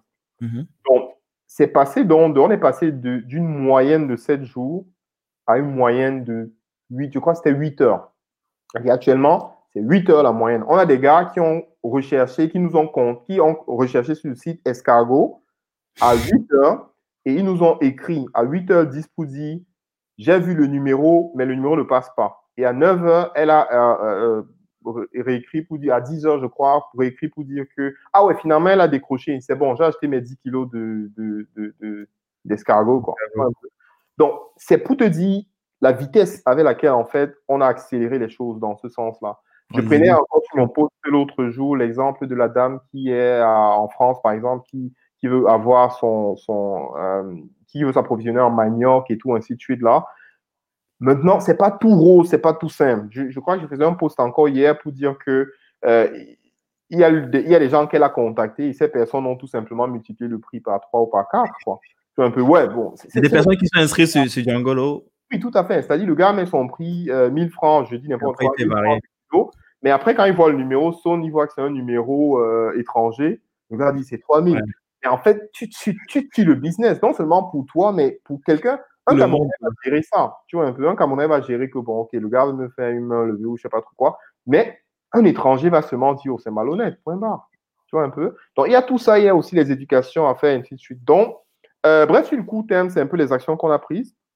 Maintenant, sur le volet du long terme, il y a des choses qu'on a prises. Mais pour, avant de, de, de, de, présenter ça, je veux, il y a deux constats, des leçons qu'on tire du Covid.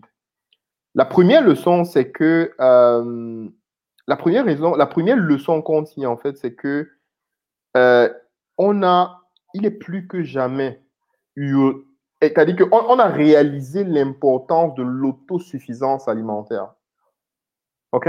Dans ce sens, en fait, c'est-à-dire que le fait qu'on ferme les frontières, la première chose qui vient à l'esprit de chaque pays, je parle en tant que nation, c'est de se dire, et si ce qu'on importe n'arrive plus, qu'est-ce qu'on fait? On est mort. Voilà.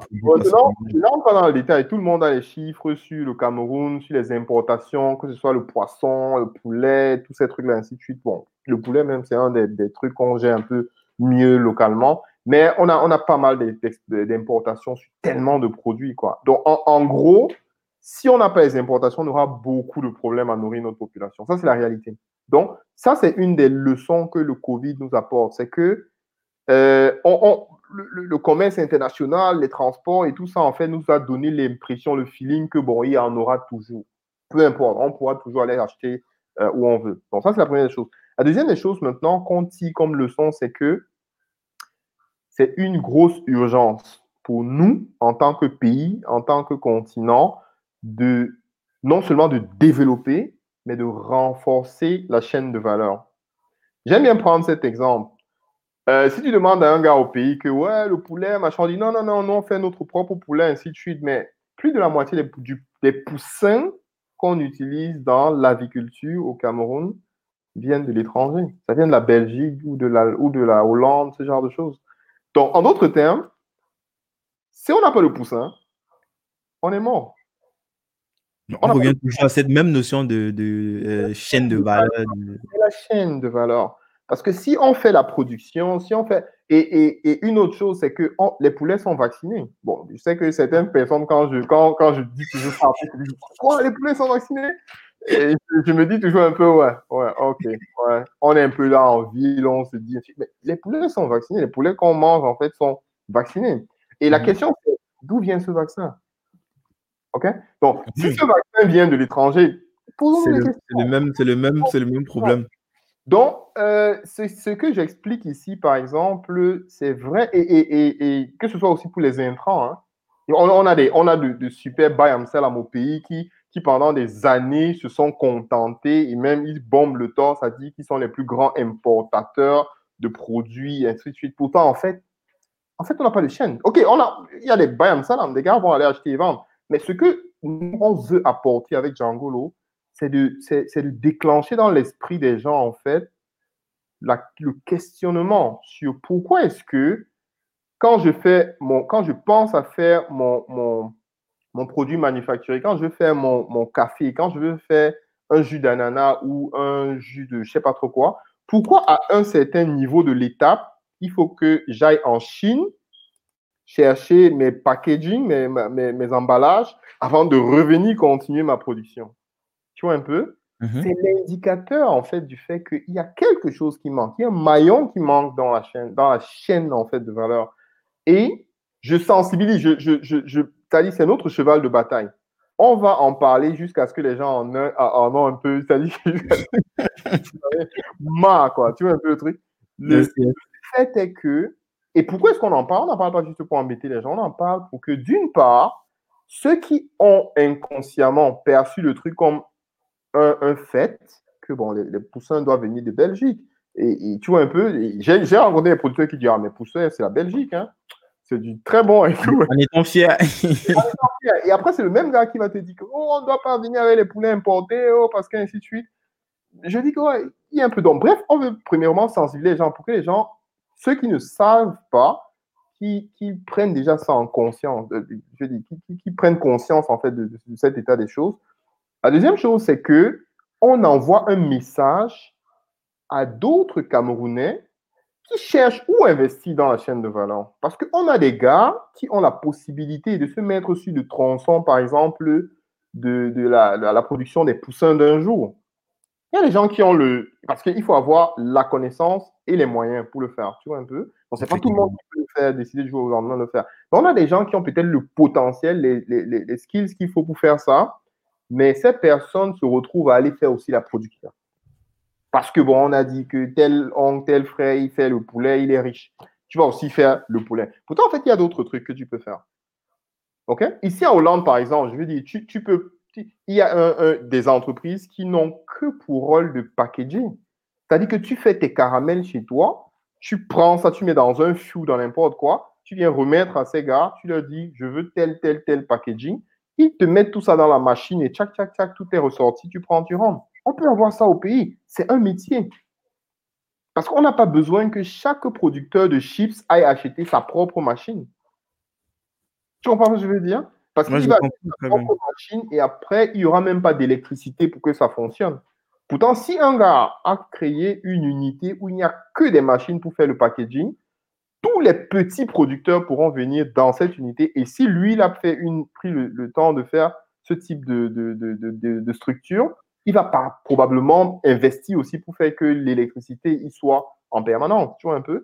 Donc bref, c'est pour un peu expliquer en fait les différentes choses qu'il y a dans la chaîne de valeur. Ça fait donc que notre action était plus justement dans le sens de, on s'est dit avec le Covid, on s'est dit, euh, notre mission sur les deux prochaines années, c'est de faire que si le Covid revient en 2022, ce qu'on n'espère pas, bien sûr. C'est une façon de parler, justement. Ce qu'on n'espère pas. Euh, Mais pour faire, comme on dit, pour, faire la, pour faire la paix, il faut préparer la guerre. Quoi. aussi simple que ça. C'est-à-dire que s'il y a une situation qui fait qu'on ait besoin de bloquer nos frontières en 2022, il faut qu'on ait. Django s'est fixé comme objectif de faire que de sensibiliser, d'informer et de former pour que d'ici 2022, qu'on ait vraiment établi la chaîne de valeur. C'est-à-dire que même si on a juste un gars qui est dans le maillon qui fait les poussins, même si c'est à petite échelle, que le gars soit là. Tu vois, qu'il n'y ait plus de vide dans la chaîne de valeur. Et maintenant, parce que quand il n'y aura pas de vide, ce qui va se passer, c'est que tout le monde va grandir ensemble. Mhm. Et les gens ne comprennent pas l'importance de grandir ensemble, en fait. Parce que c'est ce grandir ensemble qui va faire que tout le monde, que, tout, je veux dire, que, que, que, que l'économie, en fait, grandissent ensemble et que plein de personnes, richesse se crée. Un exemple euh, du, fait que si on ne grandit pas ensemble, ça crée un problème, c'est l'usine de, de, Dangote. Dangote a fait une usine superbe, gigantesque au Nigeria pour faire de la tomate. Mhm. L'usine ne tourne pas maintenant parce qu'il n'y a pas de matière première. Tu vois? Il, y a tout, ce qu'il faut sauf la base. Quoi. Exactement, tu peux, tu, peux, tu, peux, tu peux te dire que ouais, tu es euh, bobo et puis tu vas aller faire un truc grand, grand, grand et autres, mais non, c'est une chaîne de valeur. La chaîne de valeur, c'est vraiment comme un tuyau d'eau. Quoi. Tu ne peux pas avoir un débit d'un litre la seconde à gauche et soudainement à droite, tu as, tu, as, tu, as, 100 litres. quoi. C'est pas possible. Tu vois un peu? Donc, Et Django, et effectivement, en fait, l'une des raisons pour lesquelles les gens n'étaient même pas conscients de ça et tout, c'est qu'il n'y avait pas d'information. Et c'est ce que Django apporte. Parce que nous, on veut justement permettre à tous les acteurs de la chaîne de valeur de venir en une minute et de trouver soit des partenaires, soit des clients, soit de potentiels investisseurs pour leurs mmh. produits en une minute. C'est notre objectif. On n'y est pas encore, mais C'est ça, en fait. On essaie de faire que chacune de ces personnes, par exemple, un gars qui écoute aujourd'hui dit OK, moi, je, je, je m'y connais, j'ai peut-être fait électrotechnique, je vais aller, euh, je vais faire une, une, une, une, entreprise qui va faire des machines pour, par exemple, emballer les trucs. Tu vois, un gars peut voir ça aujourd'hui, suivre cette vidéo et puis il dit Ah, je vais le faire. Maintenant, c'est quoi le next step? Il a envie de savoir combien de personnes ont même des marques. D'abord, tu vois un mm-hmm. peu. Alors, qu'est-ce qu'il fait Il va sur Django, il recherche dans les, les, les marques agroalimentaires. On en mm-hmm. a presque, je crois, 300 ou 400 en fait sur le truc actuellement. C'est juste entre les. les... voilà, tout simplement. Il peut contacter chacune de ces entreprises d'un numéro de téléphone. Il peut contacter chacune d'elles et dire OK, tu produis combien, ainsi de suite et tout. Donc, on rend ça possible, en fait. Donc, et en ce sens, Django, c'est vraiment un enabler, en fait. Quoi. C'est, mm-hmm. voilà. Donc, c'est un peu ça, euh, le truc. Et je crois que j'ai donné un peu la tendance de ce qu'on a l'intention de faire.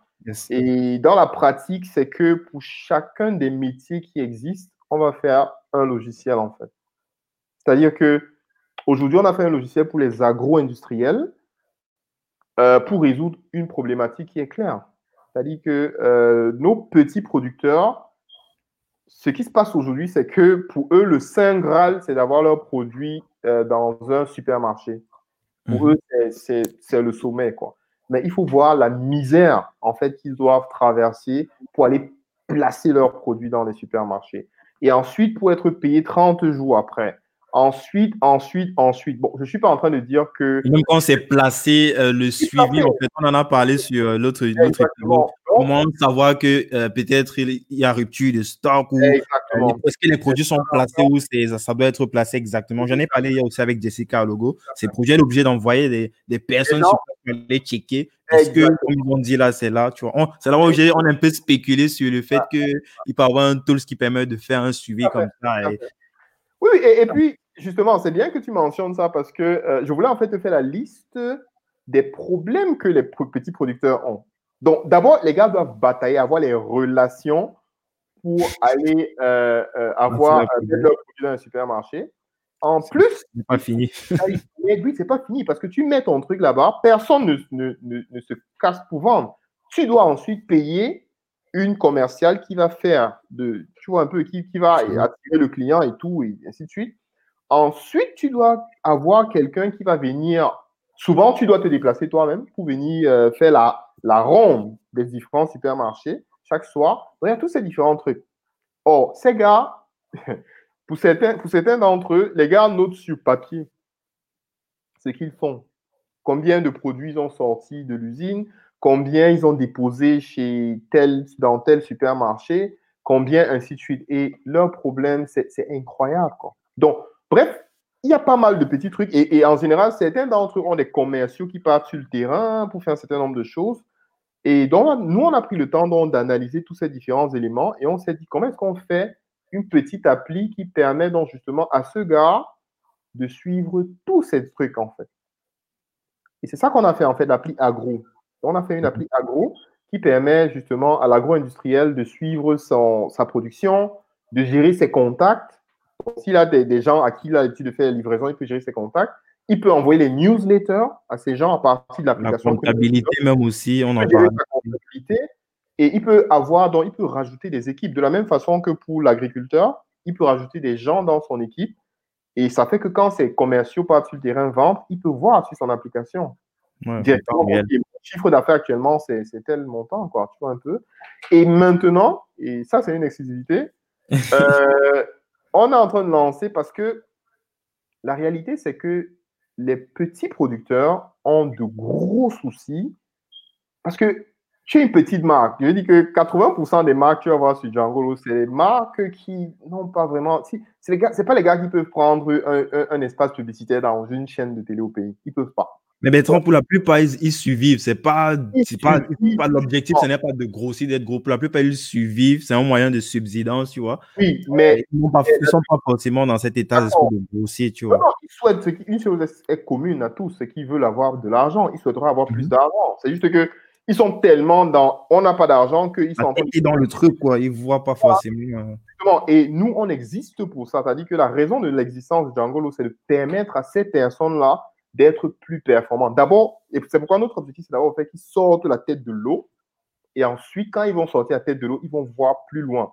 Tu vois un peu? Et à ce moment, maintenant, ils vont pouvoir, on va pouvoir avoir une vraie tissu économique de gars qui, tu vois un peu, qui bousculent. Donc, c'est un peu la logique, en fait. Donc, on a, c'est avec ça, en fait, qu'on a créé dans cette application pour permettre à ces gars de faire ça. On s'est donc rendu compte que, euh, le, je vais pas dire chantage, hein, mais pas loin de là, les trucs, en fait, les, les, les tracasseries qu'il y a avec les supermarchés, ainsi de suite et tout, ça fait que euh, beaucoup de personnes, beaucoup de bons produits, d'excellents produits meurent avant même que le marché n'ait connu le truc. Donc, ce que nous, on a décidé de faire, et c'est ça, c'était donc de ça que je parlais en, en parlant d'exclusivité, c'est que on a donc décidé, étant donné qu'on a la plus grosse base de données actuellement de produits agroalimentaires, de producteurs, de ceci, ainsi de suite là, on se dit, mais à côté, on a aussi une armée de, jeunes qui n'ont pas de job. Et c'est pour ça qu'on s'est décidé de lancer dans une appli, mais ça c'est pour bientôt. Mais je peux mhm. déjà te donner un peu ici, je te donne le truc. Euh, on va faire une appli en fait de micro-travail. En gros, cette appli va permettre aux jeunes qui n'ont pas d'emploi, bon, je dis, tout le monde est disposé, peut utiliser éventuellement un truc, va utiliser dans ce truc, cette application-là, pour pouvoir vendre, aider les petits producteurs à commercialiser leurs produits. En affiliation ou quoi?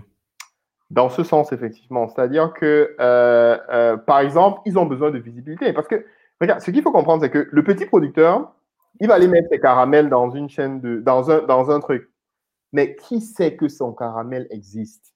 Parce que la chaîne est l'entreprise le, le, indienne qui est venue avec des caramels faits en Inde et tout le reste là, va aller mettre 2 millions, 3 millions, 4 millions dans un, dans un truc de pub. On va faire passer ça après une telenovela et paf, tout le monde va se lancer sur le truc indien. C'est ce qui se passe.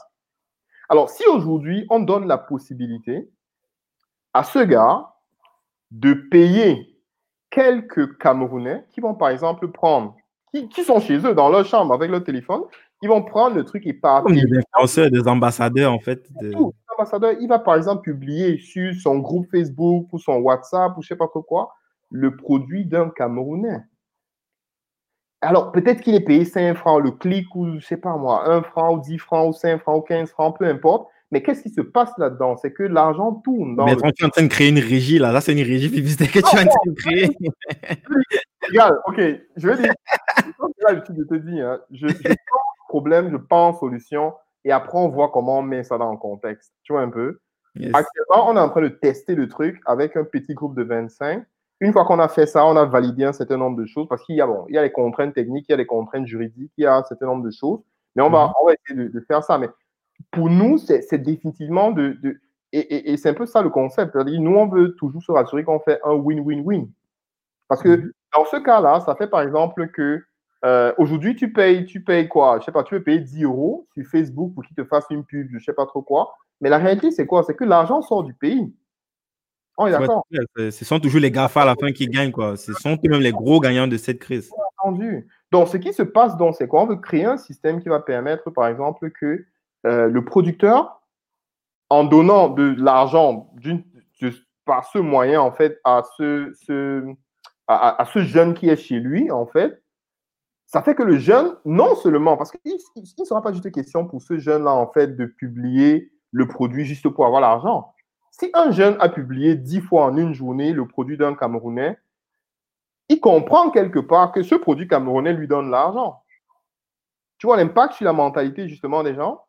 Ça fait que inconsciemment, parce que lui, le jeune là va aussi dire à ses parents le soir que Ah, moi j'ai gagné 5000 francs cette semaine et j'ai gagné ça en publiant le produit de, je sais pas, de telle marque, de X marque locale, quoi. Et du coup, ça, donc c'est pas juste une histoire d'argent, tu vois un peu, mais c'est plus une histoire de comment est-ce qu'on fait que l'argent tourne. J'ai parlé de l'économie circulaire justement dans une de mes vidéos, mais mmh c'est de ça qu'on parle en fait. Mais il faut un écosystème qui facilite ça. Ah, c'est super intéressant parce que là, euh, c'est. Et en plus, c'est un sujet qui revient beaucoup, qui, qui, qui, est, qui, qui, qui fait couler aussi beaucoup d'encre, le fait de supporter comme ça des entrepreneurs euh, de la communauté. Là, c'est un cercle vertueux en fait. Tu supportes, non seulement tu supportes euh, un entrepreneur local et en plus, tu te fais de l'argent dessus. Donc, c'est assez vertueux comme, comme, comme produit. Et la question qui me vient direct comme ça à l'esprit, c'est au niveau du choix du produit, c'est toi qui choisis les produits que tu veux promouvoir. Est-ce qu'il y a un filtre? Parce que là, euh, ce qui pourrait être assez euh, c'est que n'importe quoi qui se. Pardon? Promouvoir en fait où? Sur le, sur le concept des ambassadeurs? Oui, le concept des ambassadeurs. Je vais dire, pour qu'il n'y ait pas quand même du n'importe quoi, tu vois, même s'il faut pousser des produits euh, locaux ou des services euh, euh, locaux, c'est pas pour autant qu'on va pousser du n'importe quoi. Quelqu'un qui vend des trucs qui sont qui sont pourris ou bien qui sont qui, qui, ont qui sont qui ont un mauvais impact. Est-ce qu'il y a un, est-ce qu'il y a un filtre en amont, que ce soit au niveau de Django ou au niveau peut-être des ambassadeurs eux-mêmes du choix de ce qu'ils veulent pousser? Mm-hmm. Non, alors ce qui se passe en fait, c'est que tu dis? Je sais pas si ma question est, claire. elle, est claire, elle est claire, elle est claire. Alors, ce qui se passe, en fait, c'est quoi? C'est que je te parlais tout à l'heure de l'application qu'on a fait pour les agro-industriels, n'est-ce pas? Mm-hmm. Donc, cette application, c'est une application que le gars qui a créé son truc de caramel, par exemple, il va utiliser. Effectivement. Il a son, dans son application, il a tout simplement la possibilité de venir dire euh, je veux faire la. Je veux faire le. le, le... En fait, aujourd'hui, j'ai un budget de 10 000 francs. Et je veux faire ma publicité.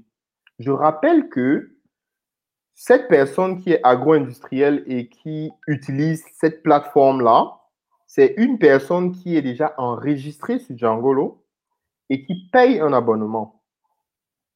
Ah, quand même, c'est le, il n'y a pas meilleur filtre. voilà, donc, et justement, si c'est une personne qui paye un abonnement, ça veut dire que c'est une entreprise qui a déjà été validée. Validée par la plateforme. Communiquer, communiquer la marque qu'elle a et on a déjà eu un certain nombre de documents sur cette marque-là. Alors, nous, on lui donne dans la possibilité sur son application de juste cliquer sur un bouton et dire que je veux faire, je veux mettre 10, 10, 000 francs de budget de communication, par exemple. Yes. Non, ça répond complètement à la question à ce niveau de, premier filtre. Voilà. Donc, et à partir de là, maintenant, euh, ouais, on a un algorithme qui va prendre le truc, se rassurer que ça permet ou ça permet pas. Et ça s'affiche c'est en fonction du budget disponible, ça va s'afficher en fait sur l'application de l'ambassadeur. Mm-hmm. Et puis, euh, tout ce qu'il a à faire, c'est de faire le truc. Donc, maintenant, on a plusieurs versions. Ça va être, tu peux partager le lien, tu peux recommander à quelqu'un d'acheter, et puis tu as les commissions, et mm-hmm. tout ça est fixé par le vendeur. Quoi. Le vendeur peut définir ce qu'il veut. Nous, on met vraiment l'outil. Et il y a une chose qui est essentielle, hein, c'est que dans notre euh, business model, on avait jusqu'à 2019 euh, jusqu'à jusqu'à juillet 2019, on avait une logique de commission sur certains, sur certains services. Mais on a complètement effacé les commissions. Donc, on ne prend aucune commission sur aucun de nos services. En tout cas, c'est la position qu'on a aujourd'hui. Mmh. les c'est que euh, on a créé Djangolo pour pouvoir augmenter les revenus du producteur. Mm-hmm. Donc, si aujourd'hui, on décide de mettre notre commission, parce qu'en fait, c'était de réduire les intermédiaires. Si mhm. on, vient maintenant dans le processus, mettre nous-mêmes notre part de commission, c'est qu'en fait, on est en train de juste tuer les intermédiaires et devenir l'intermédiaire. Ce qui ne tient pas, en fait. Quoi. Donc, c'est un peu ça qu'on a fait. Et on a fait notre modèle en tenant compte des différents abonnements. Ça veut dire que l'agriculteur paye ses abonnements. En fait, l'agriculteur, l'agripreneur, disons comme ça, parce que mhm on a pensé la solution de façon à ce que si tu es juste un agriculteur, tu as tout ce qu'il te faut pour utiliser la plateforme gratuitement. Tu n'as pas besoin de quoi que ce soit en fait. Donc, il est publié, les annonces sur le site internet, c'est gratuit, ainsi de suite. Maintenant, pour les entrepreneurs qui ont plus de plus de deux, euh, collaborateurs, ainsi de suite, eux, ils ont les moyens de prendre un abonnement. Et l'abonnement, c'est 2000 francs par utilisateur par mois. intérêt, en fait, de prendre l'abonnement. Euh, voilà. Donc, les agro-industriels vont prendre donc, des abonnements. Euh, on a des, applications pour plusieurs autres secteurs. En tout cas, tu penses à la chaîne de valeur, on va avoir une application pour chaque euh, segment, pour chaque segment de la chaîne de valeur. Chaîne de valeur slash économie circulaire. Et puis, euh, En faisant que tout cela puisse faire ça en interne comme ça. Donc, le, le, gars, l'agro-industriel, par exemple, qui fait du caramel, que quand, quand son stock d'arachide de, est, est, presque fini, euh, que, que, le système lui propose les gars qui vendent l'arachide, les, les, agriculteurs qui vendent l'arachide dans, dans, dans, son, dans, dans, autour de lui, quoi. Tu vois un peu. Mhm. ça, et on reste dans un écosystème, en fait. Yes. Ouais, c'est, c'est ouf, franchement. Euh, il y a tellement de choses. En plus, euh, on a l'impression qu'on est juste euh, à peine à, à 2% de ce qui pourrait potentiellement être fait. Parce qu'on ne parle pas assez de la data, parce que là, tu disposes déjà d'une très, très grosse, grosse base de données qui va encore se multiplier au moins par 100 avec tous les segments qui arrivent. Et après, c'est, c'est du vrai Google, quoi. C'est vraiment, on est dans, après, à ce niveau-là, tu peux agrémenter tellement de secteurs, tellement de secteurs encore, même qui n'ont pas, qui n'ont rien à voir même l'agriculture, quoi. Il y, a, en fait pas mal de nos partenaires ou de nos voilà qui, qui, qui nous ont euh, écrit pour dire mais pourquoi est-ce que vous ne faites pas si vous voyez parce que tu sais que le réflexe nous Camerounais généralement le truc c'est que euh, tu te lances dans, euh, dans, dans les poulets après tu te rends compte que il y a le business dans le transport aussi tu, tu lances aussi un truc du transport après tu vas donc la tentation ça explose, quoi. justement de faire ça. Mais le travail qu'on a déjà pour faire cet écosystème est immense. Mm-hmm. Un peu. En termes de développeurs, en termes de machin, ainsi de suite, là, c'est juste immense le, travail qu'il y a à faire. Et ce travail n'est pas petit. Donc, euh, on n'a pas le temps de faire autre chose. Et je vais même plus loin parce que euh, je crois que plus de 60% des gens aujourd'hui croient toujours que Django est une entreprise de e-commerce. Non, on n'est pas une entreprise de e-commerce. Parce qu'en en fait, ce qu'on fait, c'est qu'on est en train de créer l'écosystème et, quand tu parlais de, quoi les next steps, on a une application qu'on est déjà en train de tester maintenant qui va être utilisée par les, les, personnes qui font du e-commerce. C'est-à-dire, on va donner la possibilité à un gars qui est assis chez lui de devenir un vendeur. Et il va créer qui n'a pas comme du, du dropshipping, juste en créant son profil et en revendant les produits des. le gars a juste une excellente, une excellente connaissance de la vente sur les réseaux sociaux et autres là. Il a son profil sur Djangolo parce que quand les gens vont mettre des trucs dans le panier de Djangolo et ils vont valider, ils auront la possibilité de sélectionner lequel des fournisseurs ils veulent avoir. Donc, nous, on ne fait pas ça. On permet donc à des jeunes de créer leur business de e-commerce et de se servir de tout ce qu'il y a de disponible comme produits agroalimentaires, produits agricoles, ainsi de suite sur Djangolo, pour faire leur business. Donc, ça fait que nous, on est, on, on, c'est pas nous qui, et justement, on, on, a justement intégré, on est en train de faire un super truc avec Bi, et on est en train d'intégrer justement les solutions de façon à ce que euh, le gars qui va venir lancer son business euh, de e-commerce sur Djangolo, euh, toutes les commandes qui arrivent, il peut envoyer ses clients sur son site sur sa page Djangolo et eux, ils peuvent passer la commande pour ses produits. Et lui n'a pas besoin de se casser la tête parce qu'on aura déjà mis la liste de tout ce qu'il y a comme transporteur potentiel. Mm-hmm. Un peu. Donc, il n'aura pas besoin de se déranger. On aura déjà les transporteurs. Toutes les entreprises qui font dans le transport seront donc référencées aussi sur le site. Et justement, ce sera juste une option. Genre, tu sélectionnes euh, B et peut-être B 500, tu sélectionnes un concurrent de B qui a 1000 francs, par exemple et puis tu te dis non, je reviens sur B, tu vois un peu. Donc bref, tu comprends un peu le, la Super vertueux. Là, j'ai des idées, j'ai des trucs qui me tournent dans la tête. Là, j'ai envie de sauter sur mon ordinateur, créer une landing page là, interconnecter directement les trucs là. À l'époque du, comme à l'époque du dropshipping, franchement, c'est super ouf. Euh, il n'y a pas de limite. Il n'y a vraiment pas de limite.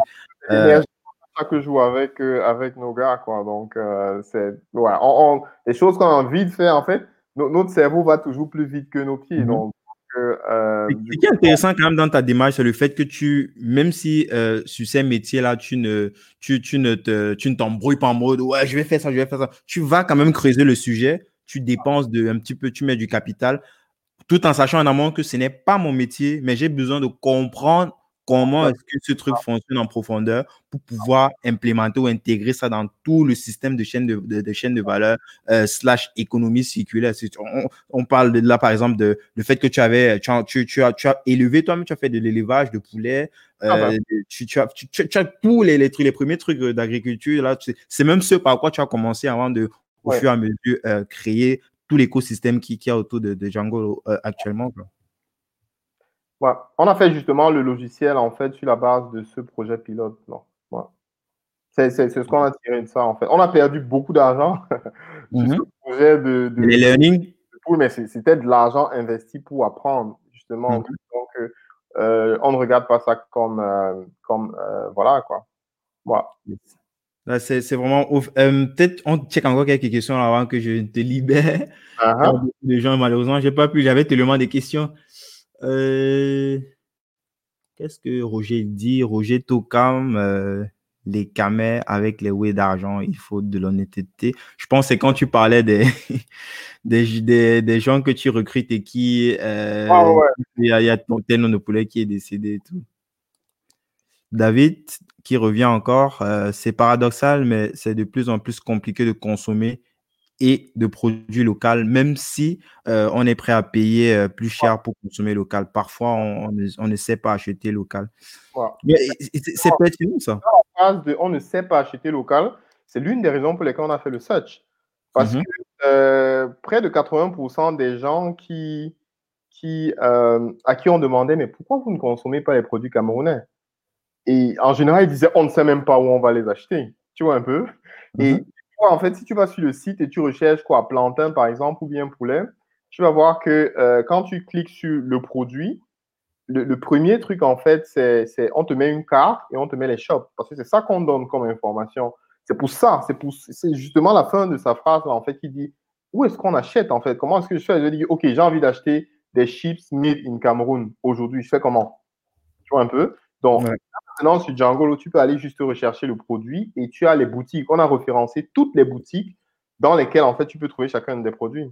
Et pour mhm. faire le avec l'application des gars des agroalimentaires, là, euh, eux, dans leur application, ils ont la possibilité de dire qu'aujourd'hui, j'ai mis, euh, euh, euh, je sais pas moi, 20, 20 palettes d'eau, par exemple, 20, je sais pas moi, unités de mon produit dans telle boutique. Et automatiquement, nous, on ajuste la, la quantité sur le.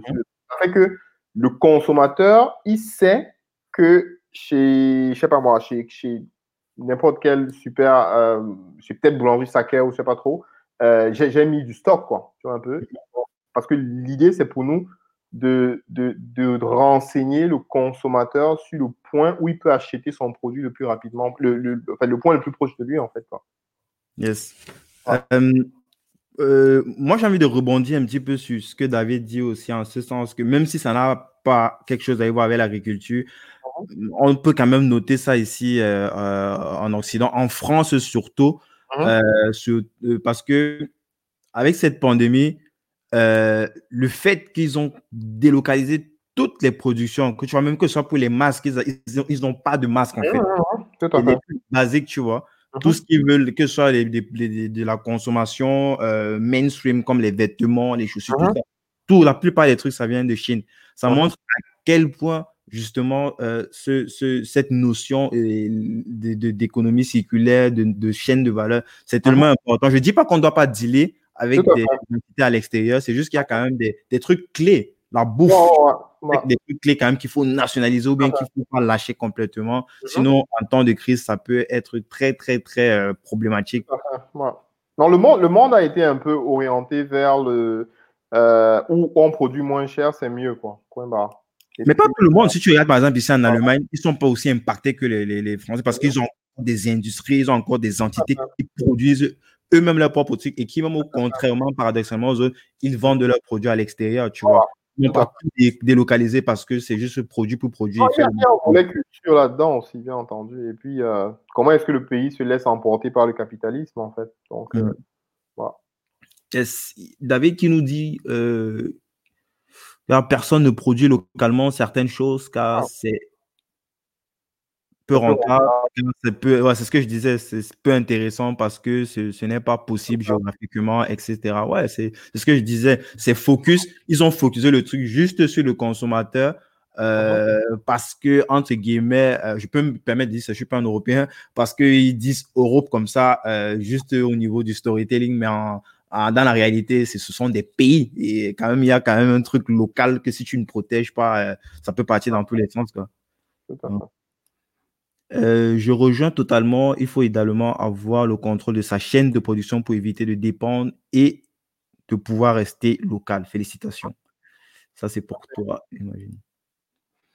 Et comment Django gagne son argent Bon, tu as déjà répondu en partie sur la question. Il y a des systèmes d'abonnement. C'est essentiellement par les abonnements. Mmh les abonnements et la publicité.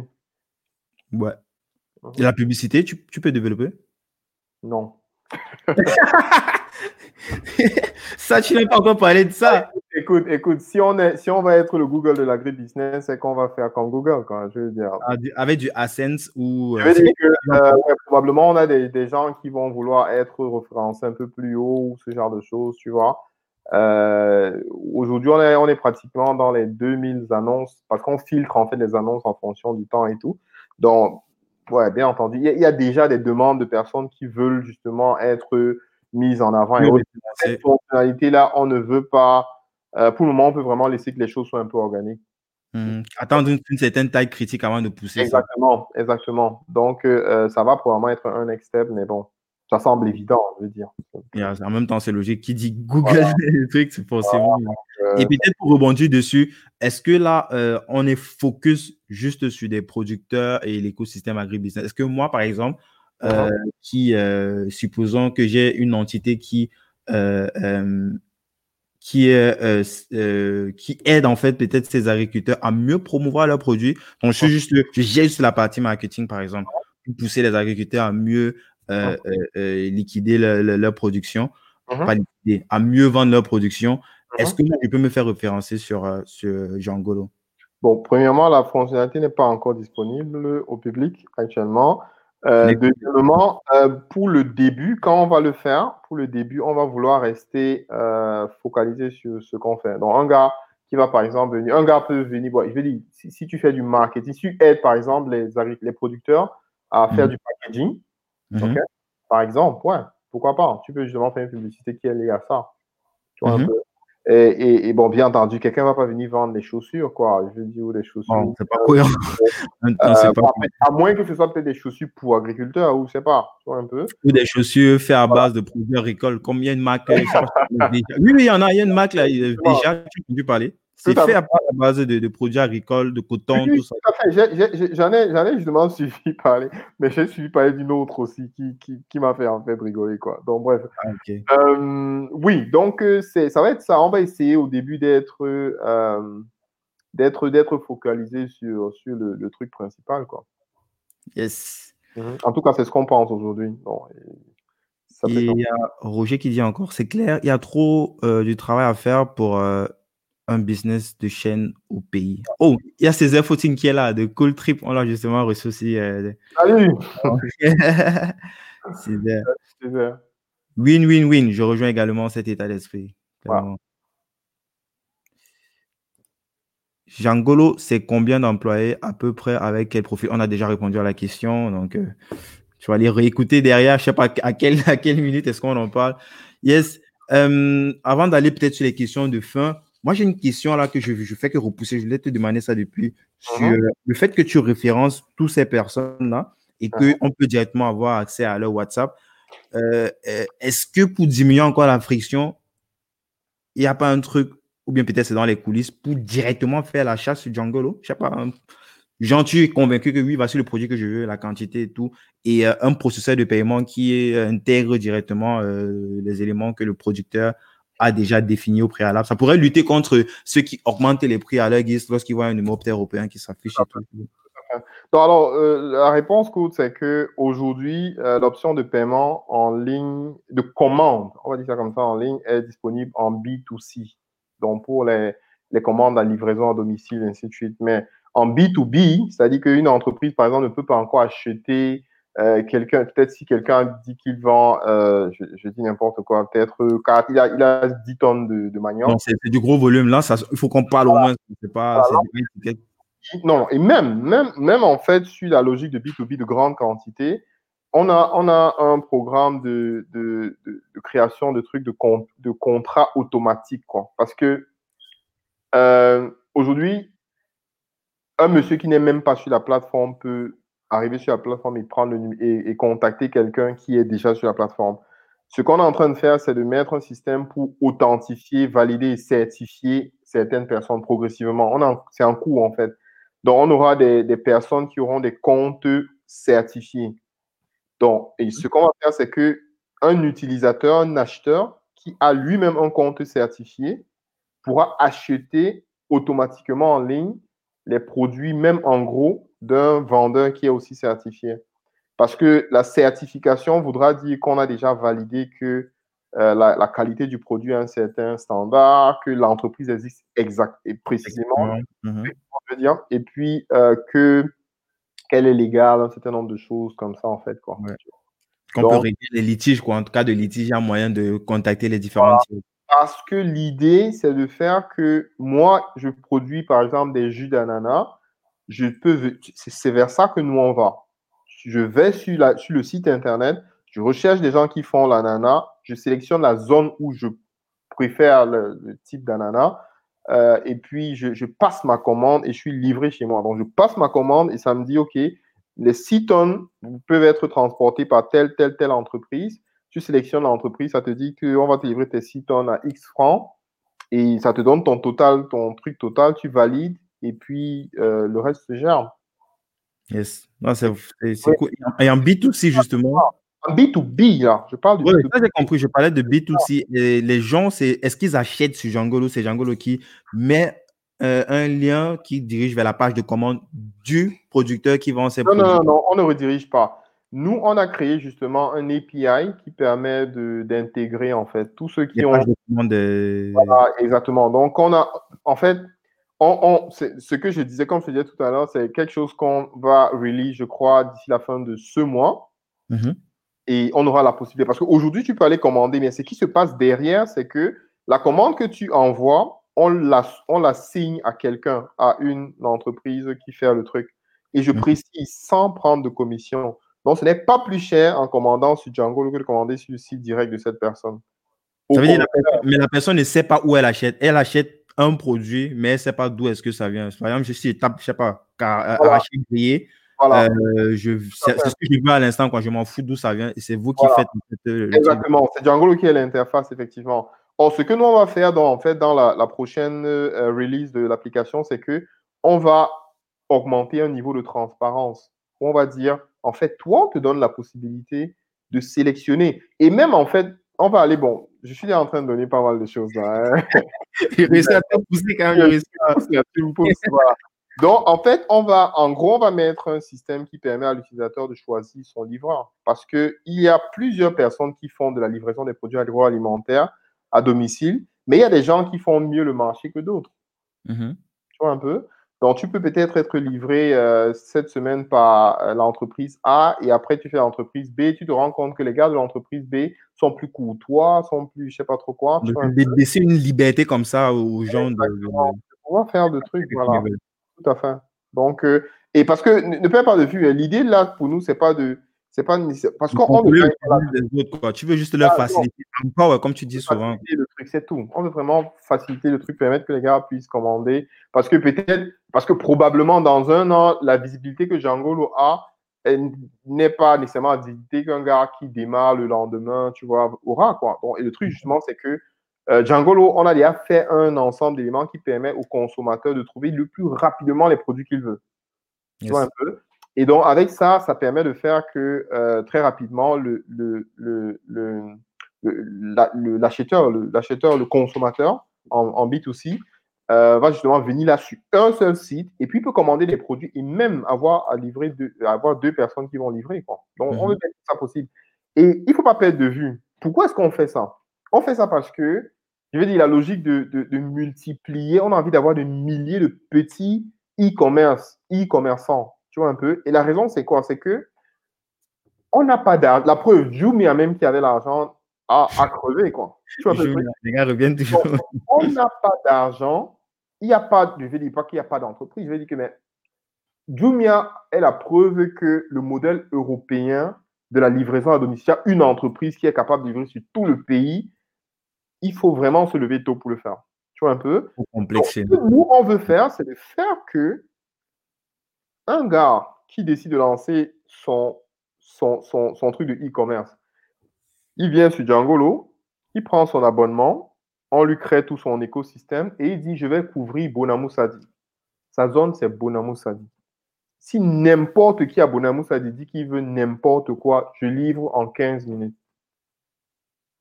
un peu? Mais dans ce sens, nous maintenant, Django, étant donné qu'on a la data, on peut donc dire automatiquement que voici, toi en tant que vendeur, tu vas mettre que je peux livrer tel, tel, tel produit. Et maintenant, Nous, on va juste automatiser le truc de façon à ce que, en fonction de ce que le gars, l'acheteur le, a mis dans son panier, on va savoir exactement quel est le, quel est le, correspond à tes critères, tu vois un peu. Si c'est Bonamou, ça dit, on te met là. Et là, ça fait quoi? Ça fait que la livraison peut être moins chère. Le gars peut faire la livraison à 200 francs. Même plus rapide parce que c'est plus rapide, c'est plus machin. Et tu n'as pas besoin d'avoir une entreprise à Yaoundé qui va essayer de te faire la livraison à Douala et finalement tu vas payer la livraison à 5000 francs, ce genre de choses, comme ça se fait dans plein de trucs, quoi. Tu vois un mhm. peu? Parce que, et là, ça crée de l'emploi pour plusieurs jeunes dans le truc, tu vois? Bah, c'est super, super intéressant. tu vois, de créer l'écosystème. Nous, on croit définitivement à la logique de, de développer le business, mais ensemble, de développer toute une couche de business, quoi. Tu vois un peu? Mhm. Et qu'on ne soit pas juste dans le ouais, une personne va être, euh, voilà, il va écraser. On a tout intérêt à, ouais. ensemble. On croit en ce modèle économique-là, tel qu'il y a plusieurs petits qui vont, je ne sais pas moi, il y a un gars qui gère Bonamoussa dit, un gars qui Koto, un gars qui est pomme et tout, mais tu sais que, OK, si quelqu'un dit qu'il veut acheter tel produit, toi, tu sais déjà de quoi il est question, et puis tu vas rapidement faire le panier et euh, passe prendre ça, il va livrer tranquille, et puis voilà. Quoi. Parce que là, ça permet d'optimiser à tous les niveaux. Tu vois, parce que s'il y, a, y a 20 personnes qui font des e-commerce comme ça dans Bolamou dit, ça permet aussi que B, par exemple, qui va livrer, optimise aussi sa livraison. Et c'est comme ça que les prix vont chuter. Tu vois un peu? Donc, clairement, clairement. C'est en fait, bénéf. Tout le monde est gagnant à la fin. Tout le monde est gagnant. se fait pour euh, euh, maintenant ceux qui vendent. Je sais pas, peut-être euh, je tape, je reviens sur mon même exemple d'arachide grillé. Les gens vont croire que je suis un gros fan d'arachide grillé.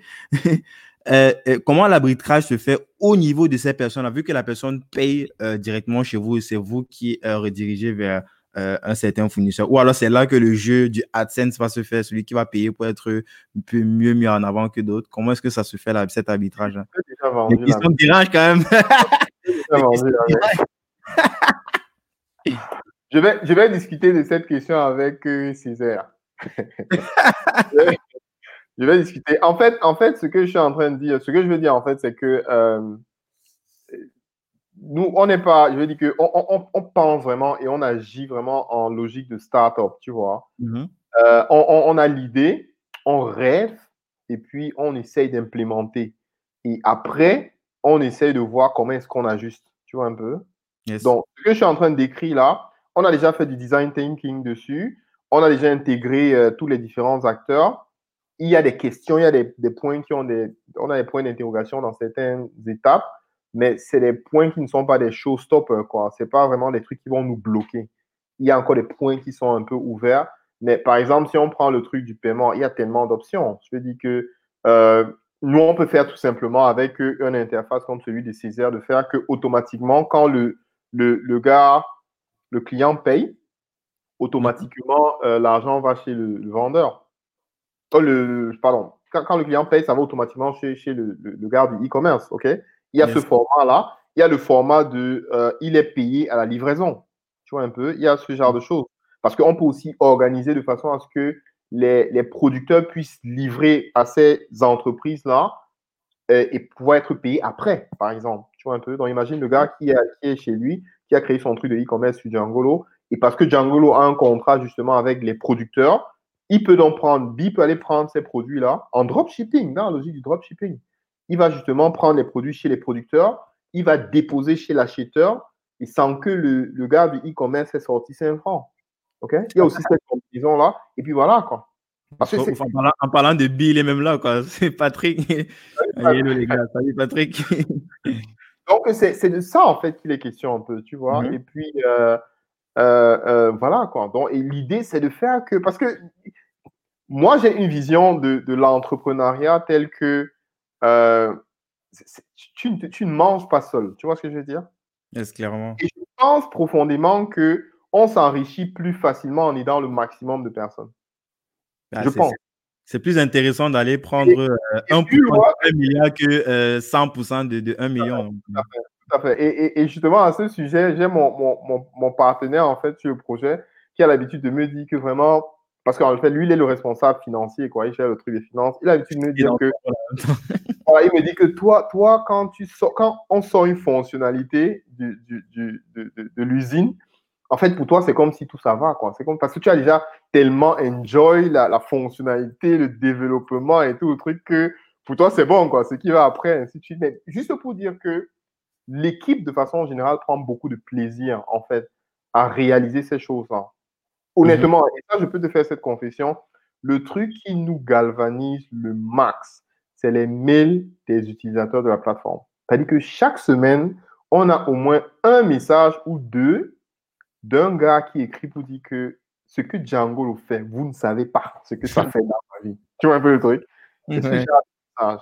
C'est ce genre de message. dire que Django aujourd'hui, en fait, on ne fait pas le. C'est pas, c'est, pas, c'est pas l'argent, quoi. Tu vois un peu ce que je veux dire? Ce qu'on est en train de faire, c'est vraiment l'impact qu'on est en train de faire sur le terrain. Je dis, c'est pas. Je crois que ça fait juste. Euh, ça fait moins de six mois, ouais, six mois, un an par là, que j'ai vraiment commencé à arrêter d'envoyer l'argent au pays. Mais en fait, jusque-là, l'argent descendait toujours, quoi. Et, pas de petites sommes, tu vois, un peu. Il y a un écosystème. En fait, on est stable, voilà. Bon, on a juste de quoi peut-être couvrir ce qu'on est en train de faire, mais on est en train de mettre la fondation. Et c'est pourquoi j'ai chaque fois la question de que, mais, et le financement, pourquoi vous n'avez pas encore fait de levée de fonds? C'est un projet qui était tellement complexe et qui était dans ma tête, il fallait que j'implémente au moins 2% pour que les gens puissent voir de quoi il est question, parce qu'on a encore tellement de pourcents de trucs à faire. Mais il fallait que j'implémente, que je montre, que je... c'est le sketch en fait de ce qu'il y a à faire, qui est là, que, les gens voient là maintenant, tu vois? Et ce mhm. n'est que maintenant qu'on peut donc commencer à voir comment est-ce que on va intégrer des investisseurs, on va lever les fonds, on va faire un certain nombre de choses. Quoi. Pour accélérer, yes. C'est vrai que je t'avais posé un peu la question euh, pendant le premier épisode, euh, justement sur, ce point de, de levée de fonds. Et euh, toi, tu avais plus une vision, c'était pas une, vision afro, tu vois, afro, afro combattant et tout, c'était plus en mode, il y a une philosophie derrière, il y a un impact derrière. Et l'idée, c'est d'aller euh, s'entourer des personnes qui partagent cet impact-là. Quel que soit l'horizon, quel que soit, on est là pour impacter, ça t'intéresse, même si tu viens de Mars et uh-huh. que tu partages cette philosophie-là, eh ben, tu es dans l'aventure. Tout à fait. C'est toujours quelque chose qui est actuel. Oui, bien entendu. Je veux dire que c'est. C'est un gros débat. Je dis ça parce que c'est un gros débat. Parce que, tu as déjà sûrement dû entendre aussi sur, dans notre petit micro uh-huh. Euh, uh-huh. écosystème et tout, tu vois sur euh, le, le, le, Je sais pas, tu vois ce que je veux dire, en fait, ce, ce combat idéologique, comme j'aime dire. J'ai l'habitude de. Et peut-être, je vais te dire ça, peut-être tu me dis si ça te parle. Mhm. Euh, souvent, tu as des amis qui valent mieux que, qui valent beaucoup mieux que des frères, en fait. Quand, quand, je parle, quand je dis ça, ça te, ça te dit quelque chose? Ça me parle complètement. Ça me parle voilà. Donc, pour dire que euh, dans la vie, il y a deux façons de voir les choses. C'est-à-dire que et je crois que ça parle aussi à tout entrepreneur. Parce que quand tu es entrepreneur, euh, la réalité, c'est qu'il y a une partie de. Tu tu c'est ton chemin de croix, en fait. Tu vois un peu? Et souvent, c'est les personnes les plus inattendues qui, qui ne te soutiennent pas. Tu comprends ce que je veux dire? Et même, c'est les personnes les plus inattendues, en fait, qui. Bon, je dans les deux sens. C'est-à-dire que souvent, la personne qui t'aide ou la personne qui croit en toi, qui est persuadée ou qui te galvanise, c'est la dernière personne à laquelle tu t'attendais. Tu vois un peu Donc, je vais juste faire la corrélation pour dire que euh, malheureusement, c'est ça. C'est-à-dire qu'au début de notre projet, euh, les agriculteurs étaient les premiers, par exemple, à ne pas croire en ce qu'on veut faire. C'est-à-dire que chaque semaine, on avait les.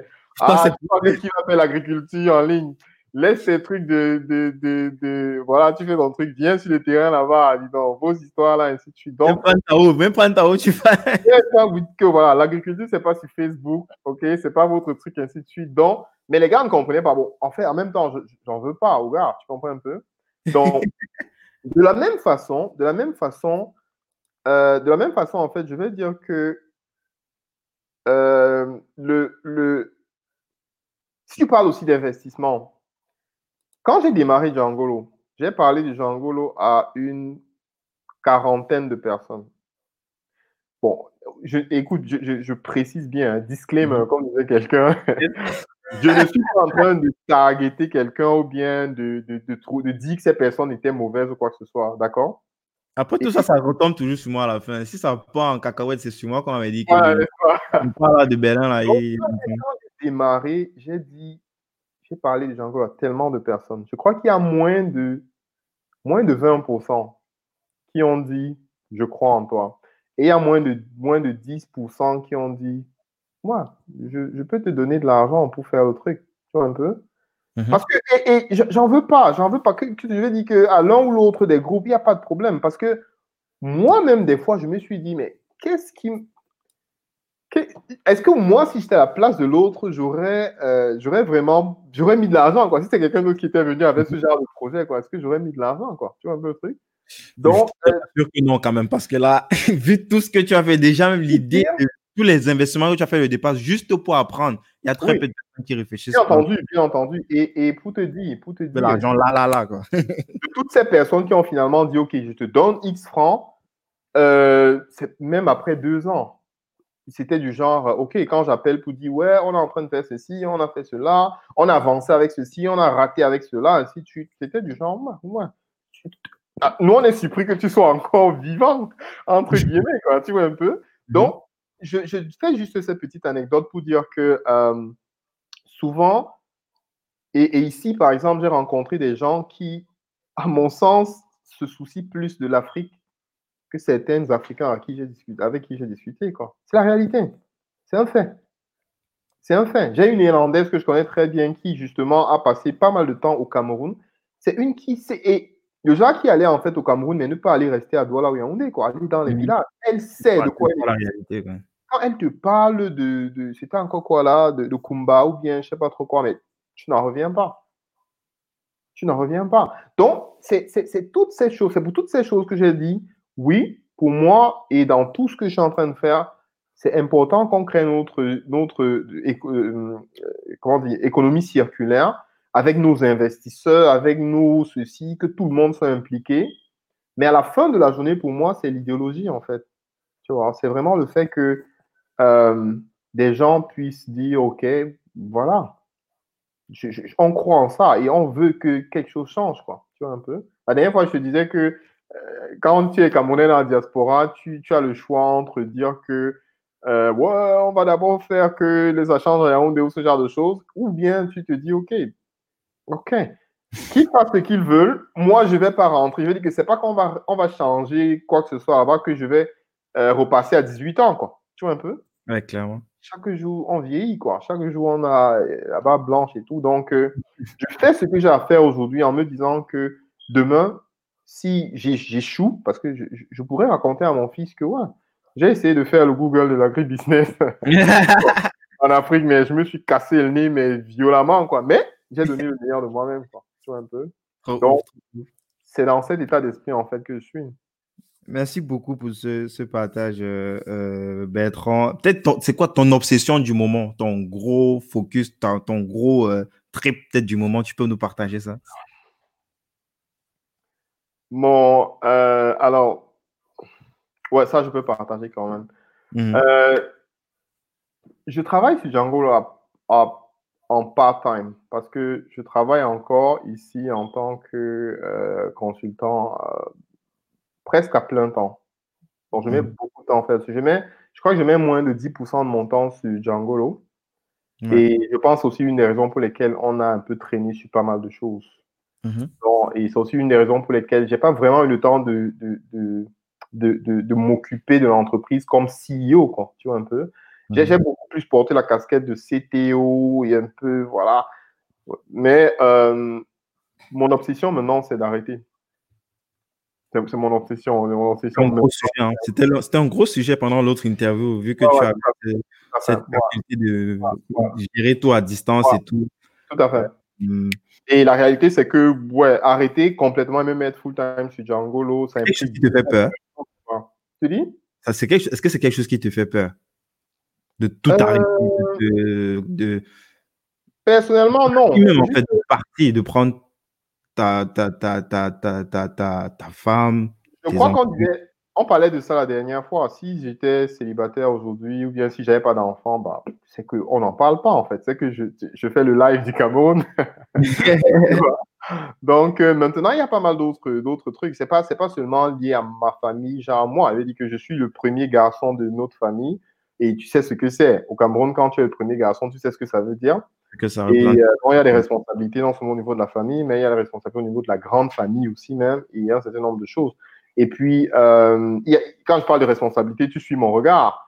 Il y a les responsabilités sur le plan financier, et ainsi de suite et tout. Donc, euh, euh, il y a pas mal de trucs, justement, qu'il faut, il faut se rassurer que les, les, les, décisions qu'on prend sont mesurées d'une certaine façon et tout, quoi. Tu vois? Mais l'entrepreneuriat, c'est ça, c'est de prendre le risque. Donc, et de faire un certain nombre de choses. Et on va dire que c'est une obsession, pas pas, pas, tellement dans le sens de que j'ai peur, tu vois un peu, mais c'est une obsession parce que j'avais, j'avais fait un certain nombre de. de, de j'avais fait une espèce de milestone, tu vois un peu, mhm. que euh, dès qu'on atteint un niveau où on a un produit qui peut être facilement compréhensible par le public, dès en fait, dès qu'on atteint notre MVP, qui est validé. Minimum Le moteur de, de, de, de recherche. C'est-à-dire qu'en janvier, là, on a atteint ça. Ça, c'était un des éléments pour moi.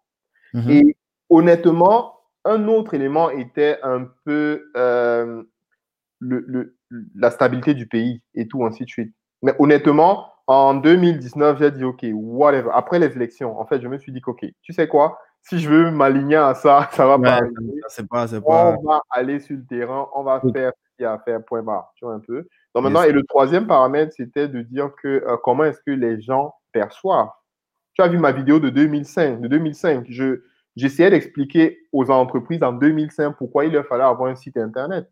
Donc, mhm. finalement, c'est vers 2000, euh, je sais pas, 2015, 2015, ont compris, quoi, tu vois, un peu. Donc, mhm. au-delà de ce que tu as envie de faire, il y a la demande, il y a le marché. Le marché, tu, ne peux pas forcer le marché. Tu vois ce que je veux dire? C'est-à-dire que Django, tel que c'est aujourd'hui, si j'avais le, si on avait fait les mêmes fonctionnalités qu'on a aujourd'hui il y a cinq ans, il n'y aurait personne en fait pour faire ça. Clairement, clairement, les gens n'étaient pas prêts. aujourd'hui, il y a un certain quota, un certain nombre de personnes qui adoptent le truc. On a pratiquement, on a, on a des centaines de discussions par jour en fait sur WhatsApp, par exemple. On est passé de, je sais pas moi, d'une de, trentaine à pratiquement 300, 400 discussions par jour sur le, sur le WhatsApp. C'est des indicateurs, quoi. Tu comprends un peu? Ça fait que les gens comprennent, les gens écoutent, ils comprennent où on veut aller. Même s'il y a des choses qu'on ne, ne fait pas encore maintenant, ils savent maintenant de quoi il est question.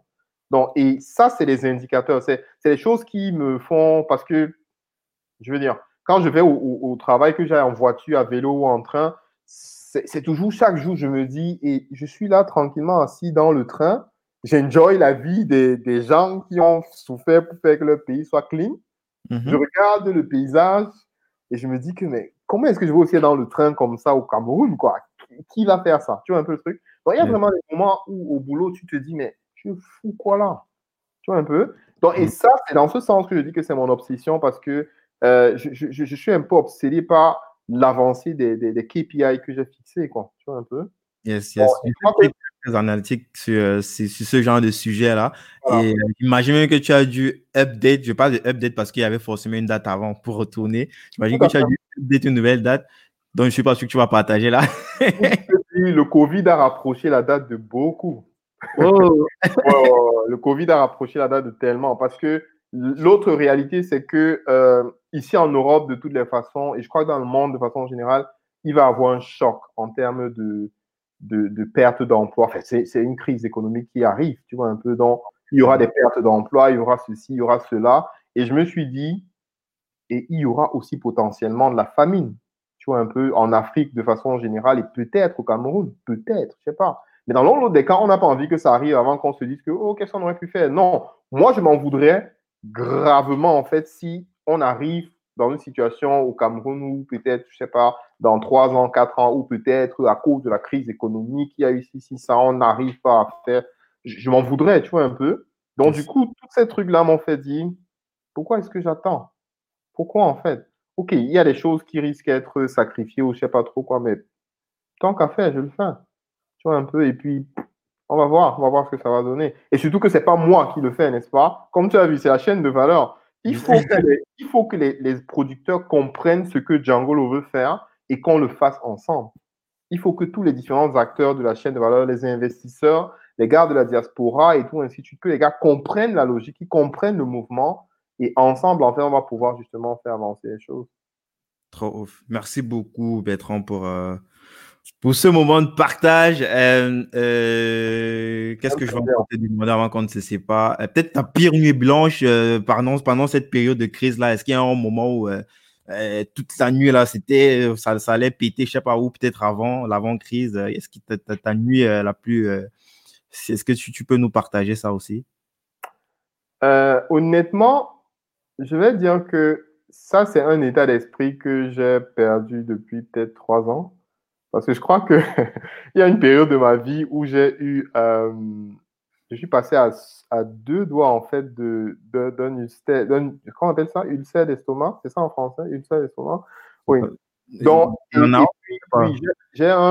eu euh, un, un, sérieux problème d'estomac, en fait. Et tu sais quelle période c'était? La période où je gérais le poulailler à distance. ouais, parce que. Là où les gens te rapportaient les nouvelles bizarres. Ah, les nouvelles catastrophes sur catastrophes, ainsi de suite. Et bien entendu, après, j'ai traversé aussi d'autres situations où, avec des employés, j'ai eu des employés qui sont partis avec des machines, j'ai des employés qui ont raconté des trucs, qui ont détourné de l'argent, qui ont fait je, disais dans la dernière vidéo que j'ai un de mes partenaires euh, avec qui j'ai fait la ferme, qui a pris la route avec euh, l'argent et tout. Donc, j'ai eu pas mal de trucs. Et aujourd'hui, j'ai tellement optimisé mon processus que euh, rien de grave ne peut en fait arriver. Quoi. Tu vois un peu. Enfin, tu réussis à relativiser, comment on dit quoi, relativiser ou le relativiser oui, sais pas. Oui, oui, oui, je, je, j'essaie, t'as dit que je suis conscient, mis dans, en fait, comme je te disais la dernière fois, Django, c'est un projet de 5 ans, de 10 ans autant pour moi. J'avais mis 10 ans dans ma tête, ok? J'ai dit mhm. que dans 10 ans, si je n'ai pas pu faire quelque chose tel que les gens regardent et disent, hmm, c'est un truc qui tient la route, tu vois un peu, j'arrête. Je m'étais donné 10 ans. Donc, du coup, je ne suis pas en train de boucler. Il y a deux ans, en fait, on était en retard, on a un gros retard. Mais je crois que là, maintenant, on a catch-up par rapport au retard qu'on avait par rapport à ça. Je crois qu'on va atteindre le niveau que j'avais fixé dans 10 ans un peu plus tôt. Donc, peut-être dans deux ans, à partir de maintenant ou dans trois ans. Tu vois? Donc, et dans ce sens, j'ai plus de pression. C'est vrai qu'un des trucs que j'ai souvent de temps à autre, mais c'est pas comme tu décrivais tout à l'heure, c'est que euh, maintenant que j'ai un peu comme créé le chemin du, du concept de, de moteur de recherche agribusiness, ouais, si, si Jeff Bezos décide, de faire un Django, bon, on va, on va simplement dire, OK, peut-être conscience. Tu me regardes. Donc, euh,